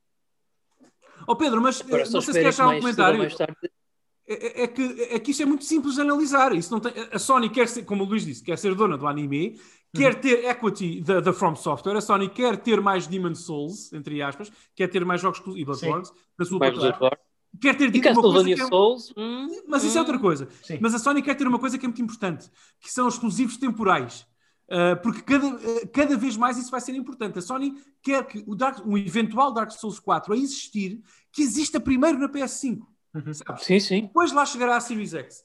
E que seja branded como um jogo PS5. Isso é muito importante Sim. para eles, sempre foi. E depois, uh, é o, que, o que é que eles querem, Pedro? Podes pensar em sinergia. A Sony é um. E tu ainda hoje, desculpa, mas tu ainda hoje tens uma- um, um- legado muito bom, uma prova de como essa estratégia funciona. Há muita gente que pensa que Destiny 2 é um jogo de PlayStation. Muita gente. Exatamente. Eu ia dizer milhões de pessoas que jogaram pessoas. no PlayStation. Sim. Sem dúvida, sem dúvida, sem dúvida. Houve, e depois há outra coisa aqui, Pedro. Pensa sempre em sinergia corporativa, porque Uhum. a Sony pode querer ou lançar no seu serviço Crunchyroll qualquer IP, eh, um- uma série de Bloodborne, por exemplo, Uhum. de anime, pode querer fazê-lo e terá direito a fazê-lo agora. E pode, tendo equity, tendo alguns direitos da, From Software, pode querer aplicá-los em outro tipo de negócios como tem, como negócios como a HBO. Em, vai Exato, ser agora uma série da Last of Us para a HBO. Portanto, isto é a Sony a ser Sony. Nós Sim. pensamos na Sony como PlayStation. E a PlayStation ocupa cerca de 40% dos rendimentos da Sony. É absolutamente fundamental. Sem PlayStation não há Sony, quase Sim. como a conhecemos. Mas a Sony tem outras coisas. Tem labels de músicas e de, de música e de filmes e, e- É verdade. e tem acordos com a HBO. E, tem, e é- como o Luís disse, é dona do, é dona do, do anime no mundo. Portanto, não... Houve, eh, temos cada vez mais... É difícil para nós os três. Mas nós os três temos cada vez mais começar a fazer esse exercício mental. Pensar em Sony e, e considerar os moves da Sony como uh, Uhum. aquilo que uma empresa polvo, polvo no bom sentido, tem muitos tentáculos, tem muitas coisas, uh, chega a muitos sítios, uh, pode fazer. Uh, e portanto, um, acho que é interessante, Luís. Não sei se faz sentido para ti, mas acho que é interessante. Não, não, acho que sim. Acho, acho que é interessante e, e, e ainda bem, e é um contraste interessante com a Microsoft, que a, a- Microsoft ainda não é uma companhia de média e eu acho que isso influencia muito o seu catálogo. Acho que isso influencia muito o seu catálogo. A- Acho que muitos dos. A razão pela qual eu fico menos entusiasmado pelos jogos que aí vêm da Series X versus pelos jogos que aí vêm da Sony é que eu acho que falta à Microsoft uma sensibilidade artística. A Microsoft ainda é muito uma companhia de produto, enquanto que a, a- a Sony é uma companhia de arte comercial e são coisas diferentes. Exatamente. Sim, sim. Concordo. Uhum. A Sony quer ser a Hollywood dos videojogos e isso também se nota em Sim. tudo o que faz fora da, da indústria. Ahm, Pedro, ah, faz sentido para ti esta análise? Queres dizer mais Faz, alguma coisa sobre esta? Eu acho que faz. É, claramente que eles querem se tornar uma espécie de eh, monopólio japonês, possivelmente. Não, Epá, não Sonic diria monopólio, não diria monopólio. De, de um grande. é interessante, porque eu grande vi. não, não diria monopólio. Sim, Mas a- em- a Sony não, porque- não, não quer, por exemplo, a Sony não, não quer, quer dizer, eles pudessem faziam, claro, tendo dinheiro infinito fariam, mas não, não, não faz parte do roadmap da Sony um dia serem donos da Nintendo, não, não está nos planos deles. Não, bem, dava jeito, já que no Japão Sim. 9 em cada 10 jogos vendidos em 2020 foram da, da Nintendo ou para Nintendo. plataformas Nintendo, dava algum jeito. Sim, mas Eh, não, mas não, está, não está no roadmap deles. Não. Já no da Microsoft, já esteve. Sim. Soubemos agora recentemente, vamos ver. Ah, Sim. Bom. sim, Pedro, continua. Próxima notícia, é, e por acaso é a última, mas. Ok. São só duas, ok. Próximo e último. Não, eu por acaso esta semana foi muito fraquinha, na minha opinião. Eu tenho alguma, eu tenho, eu tenho pelo menos mais uma, Pedro. Portanto, mas Ok, ok, ok. Ok, ok, ok. Também, também fiz o meu jornalismo de rua, Luís Magalhães. Epá, Gumshoe. uau, uau, uau, uau. Já temos dois jornalistas de rua. Sim. Vou passar aqui para a minha última, que é a Embracer Group, a companhia mãe da THQ e da Koch Media, Cock adquiriu Media. esta semana. É o Koch, que é. Koch, é o que é, Koch. pessoal. Não, Koch. não, não, não, Isso é, tens, tens que ler Eu- alemão, Pedro. Tens que fazer o corre. Koch. Sim. Corre. Koch diz. Media. Sim. Ah, eles adquiriram esta semana uma companhia chamada Easy Brain, que confesso não percebi ao certo o que é que esta companhia faz. Adquiriram a Aspir Media, que recentemente tem sido a vir, a vir- a vindo a ser conhecida por vários remasters de jogos antigos da série Guerra das Estrelas. Mas a maior aquisição que eles fizeram deste leque foi a Gearbox Software. E Não, diz-se não, que a não. Gearbox vai continuar a trabalhar com a 2K em Borderlands. Yay. É o que nós precisamos Yeah, de mais yeah, Borderlands. yeah. E se há uma coisa que 2020, 2021 precisava, era de um gigante coque, não é? É o corre. É, é, precisamos de uma, uma corre cada vez Não, é- maior. é- Eh, sabes o que é, Daniel? É esta, esta Embrace Group, eles estão a encher muito bem aquele, o papo, o papo àquela galinha, que é para chegar depois ao, à frente do tio Phil e Hey Phil, do you like my cock? A imagem. Será uma galinha ou um galo? Será uma galinha ou um galo? É como uma galinha com um giant uh, corre. É, é- é difícil de, de- pensar. Mas pronto, uh, não sei, Luís, faz lá uma análise a isto, porque isto não me diz muito. Não, é- é- é- eu, eu- lá está. Ouçam, à medida, como, à, à medida que as indústrias de entretenimento se tornam cada vez mais caras, nós vimos isto na música e vimos isto nos filmes, estamos a ver nos videojogos. À medida que as coisas se tornam mais caras, há uma consolidação na indústria porque as companhias de porte médio não têm como subsistir. su- subsistir. A pessoa ou, ou- é um, ou tem um, um pequeno estudo indie que faz jogos relativamente autocontidos com, com budgets estritos e que às vezes calham muito bem, ou, ou se torna uma ou, ou- se torna parte de uma mega corporação, porque o, o, o Double A, como nós costumamos chamar, tem tendência, a, tem tendência a desaparecer. Isto é uma representação de, isso é uma representação disso. Os, os grupos europeus costumam dar asa relativamente bons resultados. Normalmente os, normalmente, normalmente os grupos europeus eh, mantêm alguma criatividade individual dos, da, da, dos estúdios que os constituem, o que é bom.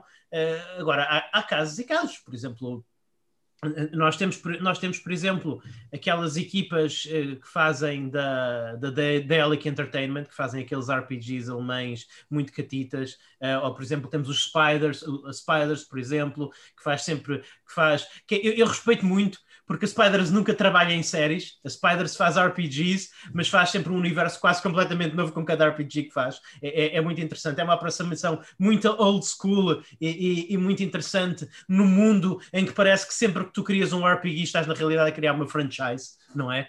E, e, e a Spiders não, a Spiders não. Nós vamos fazer uma história cyberpunk, vamos fazer aqui o Tetchmancer. Não, vai, não, há um, não há um Tetchmancer 2, ou pelo menos uh, poderá haver um Tetchmancer, um Tetchmancer 2, mas nós, nós estamos a planear isto para um jogo. É uma história, é um jogo, é um mundo. A seguir vamos fazer o, o Gridfall, que é um mundo completamente diferente, um, um RPG de fantasia inspirado na época da, da, da, da colonização e dos descobrimentos. Portanto, fantástico, é, é muito bom. Este tipo de saúde artística ainda existe na Europa e ainda é possibilitada por causa de, de grandes coques como, como, como, este grupo, como este grupo. Agora, depois ao reverso de medalha, que é, que é Borderlands, que, eu, que já me enjoa, sinceramente. Borderlands já, já me, é, é, é, é, que é tão genérico, é, é uma coisa original, era um, o Borderlands, o primeiro Borderlands era um conceito tão original, tão fixe, tão interessante e foi repetido tantas vezes ao longo dos últimos anos, quase sem alteração, que se tornou absolutamente enjoativo. Mas pronto, é, é essa a natureza do negócio. Não tenho muito. Isto não der nunca, mas já fico satisfeito. Esta compra, porque a Gearbox é quem tem ali. Sim, mas a Gearbox está condenada a fazer Borderlands até ao dia em que Borderlands deixe de ser, de, de, deixe de ser profitable. Essa é a verdade. Portanto, podemos resumir isto com o que o Pedro acaba de dizer. O Pedro fica satisfeito com uma Giant corre. Sim, exatamente. Portanto, é, é, isso. Muito bem. Ok, uh, eu queria. Boa sorte à corre mídia. Eu fico Sim. muito, eu fico muito espantado. Bem, vou guardar isto, vou guardar isto para o fim, mas eu fico muito espantado que o Pedro não tenha pego em, em, certas notícias.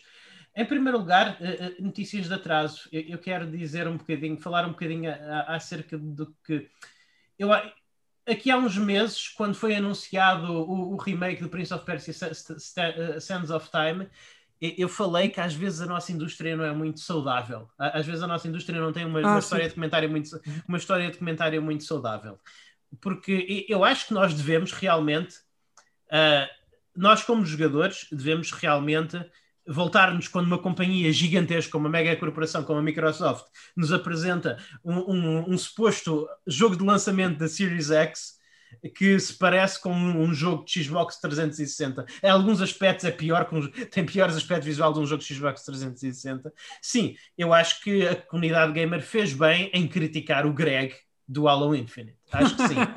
Mas às vezes, às vezes, às vezes as pessoas abusam um bocado porque estar a falar do projeto megalómano da, de, uma, de uma franchise amada e do novo jogo, do novo jogo de uma franchise amada, como é o Halo, não é a mesma coisa que estar a falar de um, de um remaster de um pequeno título clássico, que é o Prince of Persia Sands of Time, da, da, da Ubisoft, que nem estava assim tão mal. Eu não vi Gregs no, quando foi apresentado não, o, trailer, o trailer do remake da Ubisoft. Sim, vi, vi alguns modelos com aspecto mais clássico porque, e, e, talvez lá está, talvez seja um bocadinho uma questão de, de linguagem.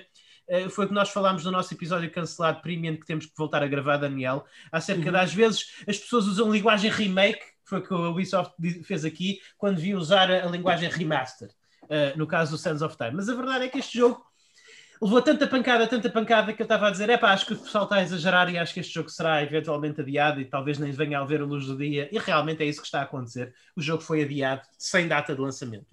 O remake, oh. do, o, remake do, do, Prince of Persia Sands of Time. Mas isso é criticável, mas também é muito corajoso. Atenção, porque. porque eu não sei. Dizes, Epá, é, tu, porque uma empresa com um jogo deste, desta craveira, tu dizes, atenção, vamos adiar por questões de qualidade, vamos adiar o jogo Sim. e nem sequer, isso ok, e nem sequer vos vamos dizer quando é que ele será uh, lançado. Portanto, isso também é preciso alguma coragem, porque deixa. Há muitas pessoas a cancelar pre-orders, se aquelas já estavam disponíveis, não sei, mas a cancelar, a cancelar interesse no jogo por causa disto. Mas pronto.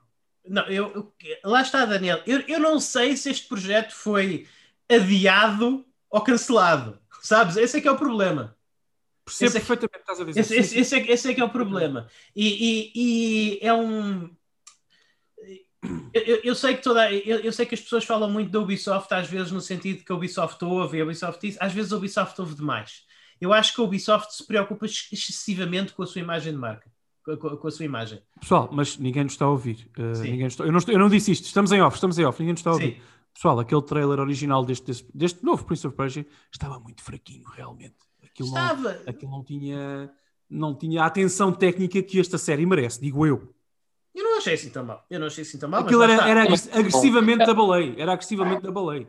Aquilo. Mas eu acho que também está aí parte da magia. Eu não achei assim tão mal. Tudo bem. Eu, eu não achei assim tão mal. Eu, eu Pá, achei desculpa. eu achei Eu- que era eu o disse- remaster. É a tua opinião, Eu, Daniel. Não, eu- eu- eu achei que era o Não. remaster, mas, mas eu, acho, que- eu, eu acho que a Ubisoft se preocupa excessivamente com o que as pessoas. com, Um remaster? com as opiniões. Não, o objetivo era ser um remake, não era? Eles anunciaram como um remake, mas, eu- mas o que eu vi parecia um remaster. É, Eles já fizeram um também. remaster para a PS3. E Eu acho que para 360, ser sim. considerado remake, é assim, temos que ver muito mais daquilo que nós vimos, obviamente, mas eu acho que Mas- para ser considerado um remake, eh, teríamos de ver alguma coisa, assim, uma grande gama de alterações do mesmo calibre que os remakes do Resident Evil 1 e 2. Pois, Grafica- graficamente será um remake, porque o motor, é- o motor e, a, e a identidade gráfica é outra. Mas sim, Enfim. ok, pronto, isso é outra discussão. Mas pronto, mas era o Eh, que eu estava a dizer. Eu não sei se vocês concordam comigo. Eu, eu acho que a Ubisoft peca um bocadinho mais por se preocupar um bocadinho. Sempre que alguém diz uma coisa, sempre que alguém diz uma coisa negativa, ne- negativa sobre a Ubisoft num artigo do Kotaku ou nas redes sociais, parece que a companhia sofre toda uma reviravolta. Epá, eu, eu, eu, é claro que é, é- é claro que é bom que as companhias estejam dispostas a ouvir críticas e a melhorar, mas eu acho que a Ubisoft tem, é, é tem um bocadinho é um bocadinho frágil, não sei. O que é que vocês acham? É, pá, eu sempre fui da opinião que as grandes companhias estão-se a marimbar para o que as pessoas dizem. Portanto, eu até é surpreendente estar a ouvir isto dos caras, porque eu não, não me. Eu acho que a melhor situação em que me ocorre disto, com a Ubisoft que tu falas, foi com o, ta- portanto, o The Division 2, acho eu, que eles, houve lá uma altura em que eles, quando publicitaram o jogo, foi na altura do Black Lives Matter, e eles, uma das coisas que fizeram era lá o símbolo de um punho ah, negro, eu acho que isso aí, quando eles, pronto, as comunidades vieram se queixar perante eles, eu acho que eles depois fizeram um statement na internet e mudaram coisas, portanto, sim, e eu até consigo ver. Mas aqui, epá, será? Até acredito, eu já não sei, é que eu já estou tão habituado às companhias, a grandes companhias não ouvirem as vozes da comunidade que, eu, sinceramente, isso passou-me completamente de lado. Sim. Enfim. Enfim, outra notícia que eu tenho, que eu acho que podemos acabar aqui. A- a- Acho que podemos acabar aqui só para deixar um, um cheirinho. O que, é, que- é que os meus amigos acham disto? Especialmente o meu amigo Daniel, mas o meu amigo Pedro, o, o meu irmão Pedro também. Ah, É irmão e amigo, atenção. é sim, duas irmão e amigo. Uh. Frenemy. Ah, o- os, ah, o histórico, ah, ah, as- os headlines não dizem isso, mas eu acrescento. O, o histórico compositor Akira Yamaoka diz que está a trabalhar na música para um novo jogo, um Oh. que nós, o- o- a comunidade gamer está à espera de ouvir. Oh, O que é que isto quererá dizer? A especulação, claro, a especulação, claro, é ou, ou no novo Silent Hill ou num remake de Silent Hill. É essa a especulação. Ah, eu, eu vou, eu, eu vou dizer que eu acho que o Yakira Yamaoka, corrijo-me Pedro se eu estiver errado, e tu Daniel também, que vocês conhecem mais intimamente esta série do que eu, eu acho que o Yakira Yamaoka só, só entrou no Silent Hill 2, não foi Dois. primeiro. Eu acho que o do primeiro não fez, Pedro ajuda. Não, não, não, não foi no É uma boa pergunta. Para Vou Mas- perguntar ao Google, não me lembro. Mas, mas acho lá que- está, eh, o, que é, o que é que vocês acham? Realmente, quando a pessoa pensa em Akira Yamaoka, a pessoa pensa em Silent Hill. Eh, portanto, Isso, o, que é, o que é que vocês acham da, espe- da- da- da- da especulação? Eu vou dizer-te que há uma coisa. Ah, desculpa, Pedro, não sei se queres começar. Ah, era só para dizer que Diz, assim, diz, eu- diz. não sabemos ainda, porque já foram, nunca foram desmentidos, mas já há bastante, bastantes meses, desde o ano passado, que tem sempre sido muito falado por aí, insiders, que ah, a Sony está numa parceria com a Konami para produzirem com a Japan Studios um novo Silent Hill. É uma coisa que já se fala há bastante tempo, que já era para ter sido revelada há mais tempo, mas eu imagino que por questões da pandemia nunca chegou a ser devidamente ah, portanto, apresentado. E, e tendo em conta o grande exílio que estamos a observar da Japan Studios, também isso deixou, de certa forma, uma certa incerteza na realidade Sim. desse boato. Mas também, vendo aqui o Yaka falar desta forma, assumindo que ele também esteja ciente dos boatos que andam para aí circular na indústria, epá, é mais uma faísca de esperança que eu tenho que isso possa mesmo vir a ser uma realidade. Já agora deixa-me só confirmar que o Yamaha de facto trabalhou, foi diretor de som no Silent Hill original e Uhum. compôs algumas músicas, por isso é que ele não fez tudo. Compôs Sim. algumas coisas. por si- E, e- e, eh, na Wikipédia, eu estou a ver aqui no Wikipédia, é engraçado na carreira dele. Portanto, ele diz, diz aqui diretor de som, compositor de algumas músicas, Silent Hill 1. E depois, Silent Hill 2, fez todas as músicas e efeitos sonoros. É engraçado. Como ele subiu um bocadinho de ranking internamente, Não. não é? fez tudo. Ah, houve, eu posso dizer que há uma coisa que eu quero que isto não seja. Digo-te já. Porque eu quero que isto não seja um remake. Pachinko, sim, em primeiro lugar. Pull the lever. Uh, quero que não seja um remake pela mão da Bluepoint. Como pode ser? Mas eu quero que não seja. Porque se a Bluepoint se mete agora em Silent Hill, a Bluepoint vai ter o mesmo destino que a Telltale. Que é fazer tudo em pouco espaço de tempo para muitas Sim. licenças e é crash and burn. Esse modelo não funciona Não. e vamos come- começar a ver furos na qualidade, sim ou sim, porque a Bluepoint tem, tem humanos a trabalhar. Às vezes não parece, mas tem. Portanto, eu Exato. não quero que. É muita coisa. Vem aí o Metal Gear deles. Exato. é Não, não, não, não está. Não, não, não está. Não está. Pronto, pronto. Eu só quero que não seja isso. Não, não Agora, estão a trabalhar nisso, Daniel. Pessoal, quase garantidamente, vamos dizer, vamos dizer abertamente, quase garantidamente, no seguimento do que o Pedro acabou de explicar, que isto é uma, é- é- vai ser para um jogo da série, enfim, um remake, remaster, não da série Silent Hill. Garantido. Garantido. Dou, dou isso barato. Dou isso barato. Porque, porque sim, e há muitos rumores, Pedro, tu lembras que o, que o, o Kojima está a trabalhar um jogo de terror há muito tempo, a planeá-lo, e há referências à, à pirâmide e do achas que isto a é- dele. Epá, Achas que isto é Sony e não Konami? pá, eu, não, eu não consigo acreditar Eu acho que é a Sony em parceria com a Konami. Nós sabemos, Pedro, que a Sony tem uma parceria com a Konami de Publishing que vai usar para o Metal Gear agora, Isso. com a Bluepoint.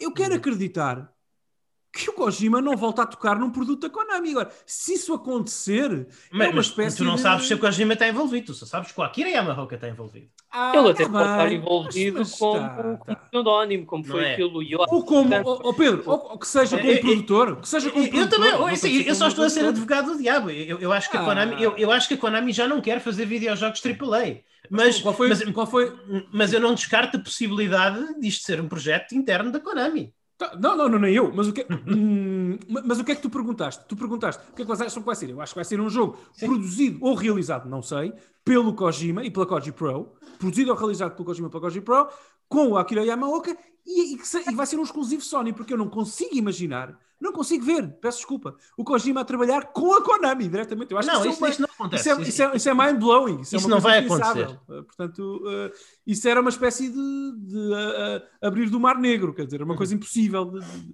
uh, Sim. mas, mas pronto, Não, isso não vai acontecer. isso não vai acontecer. Agora, que eu acho que o Ko- Kojima está metido nisto até, até ao, ao pescoço, está, pá, está, está, está, Ok. está, está, está. Vocês vão por mim. Ele está, ele está metido nisto, o Yamaoka também está. Uhum. Uh, e não estranharia se até o Del Toro tivesse retomado o trabalho que Sim. tinha deixado a meio com o Kojima. Achas que, vai ser, achas que vai ser o Silent Hills então? É possível. Porque a- a- a- nós, anuncia, nós falámos sobre isto num dos últimos N3Cast, que é a Konami reestruturou-se.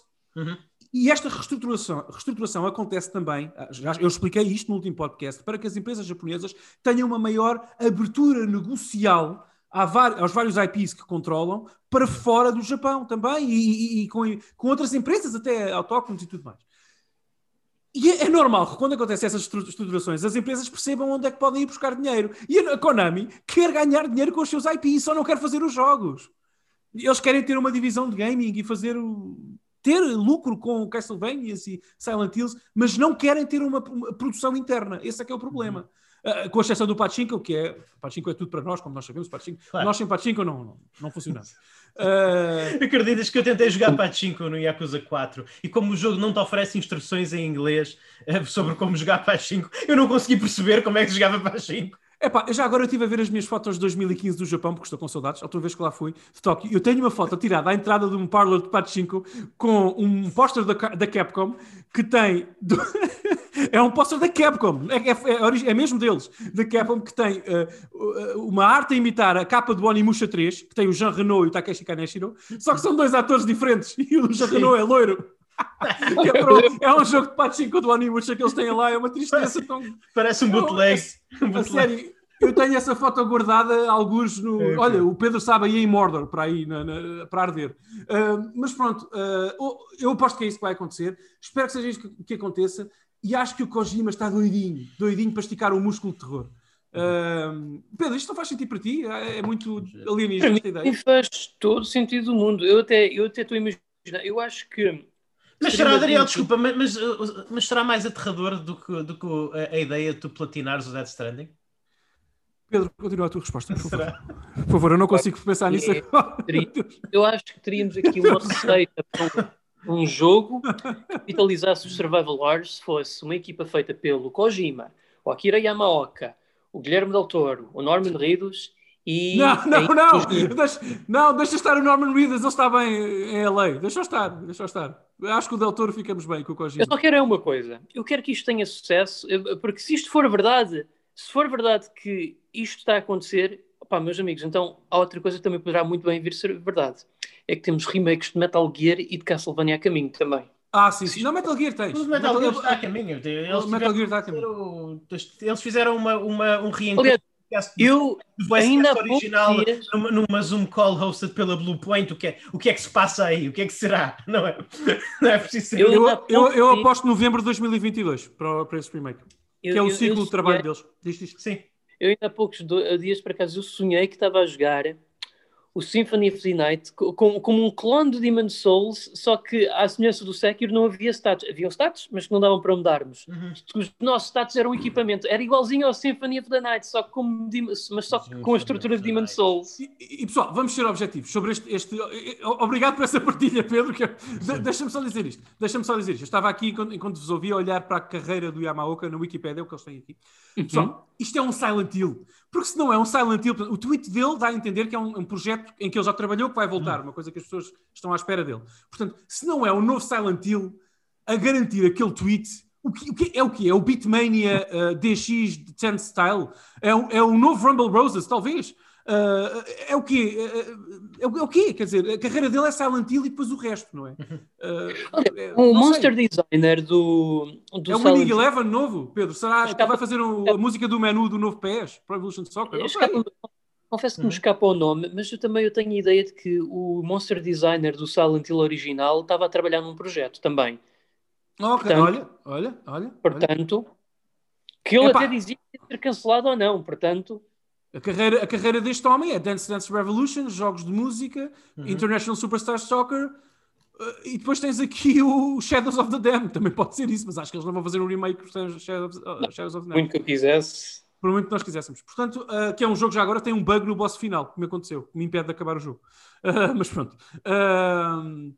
Pessoal, Luís, isto não faz sentido esta análise para ti, esta possibilidade? Não, para mim faz-me bem. Acho que sim. Acho que sim. Acho que. hum, o que é que tu querias que, faz fosse? sentido. Se não fosse isso, querias o quê? Acho que faz sentido.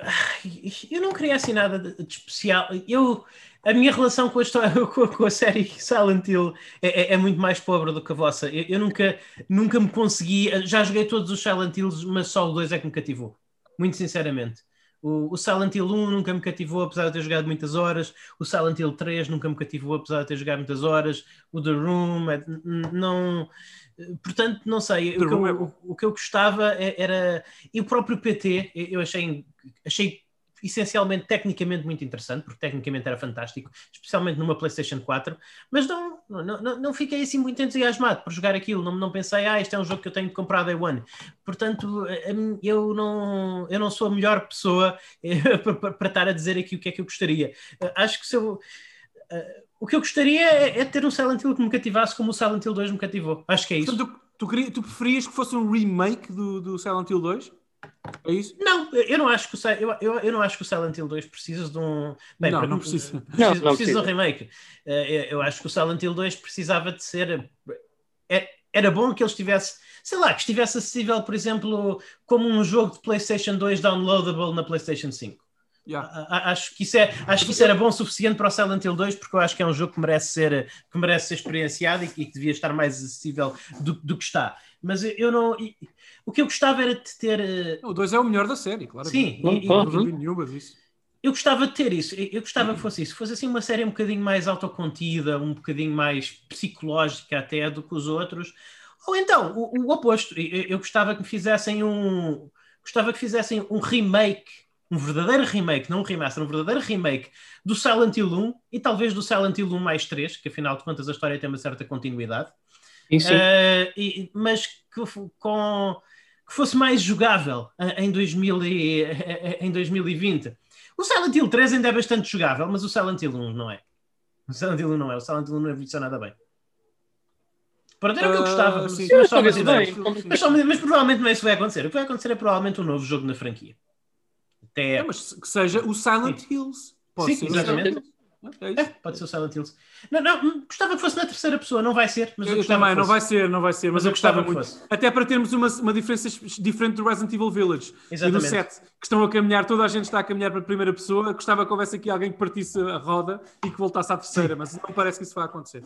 Sim. Não parece. Tiveste o da Medium este ano, já, uh, mas Sim, falaremos disso num outro episódio quando Yeah, falamos do yeah. que andamos a jogar, mas não, não correspondeu a essas, a, a essas expectativas. No- Nota-se que as pessoas que fizeram o jogo, notam-se que as pessoas que fizeram o jogo são muito fãs de Silent Hill, mas que não têm o, o, o cal de game design para fazer essa coisa acontecer.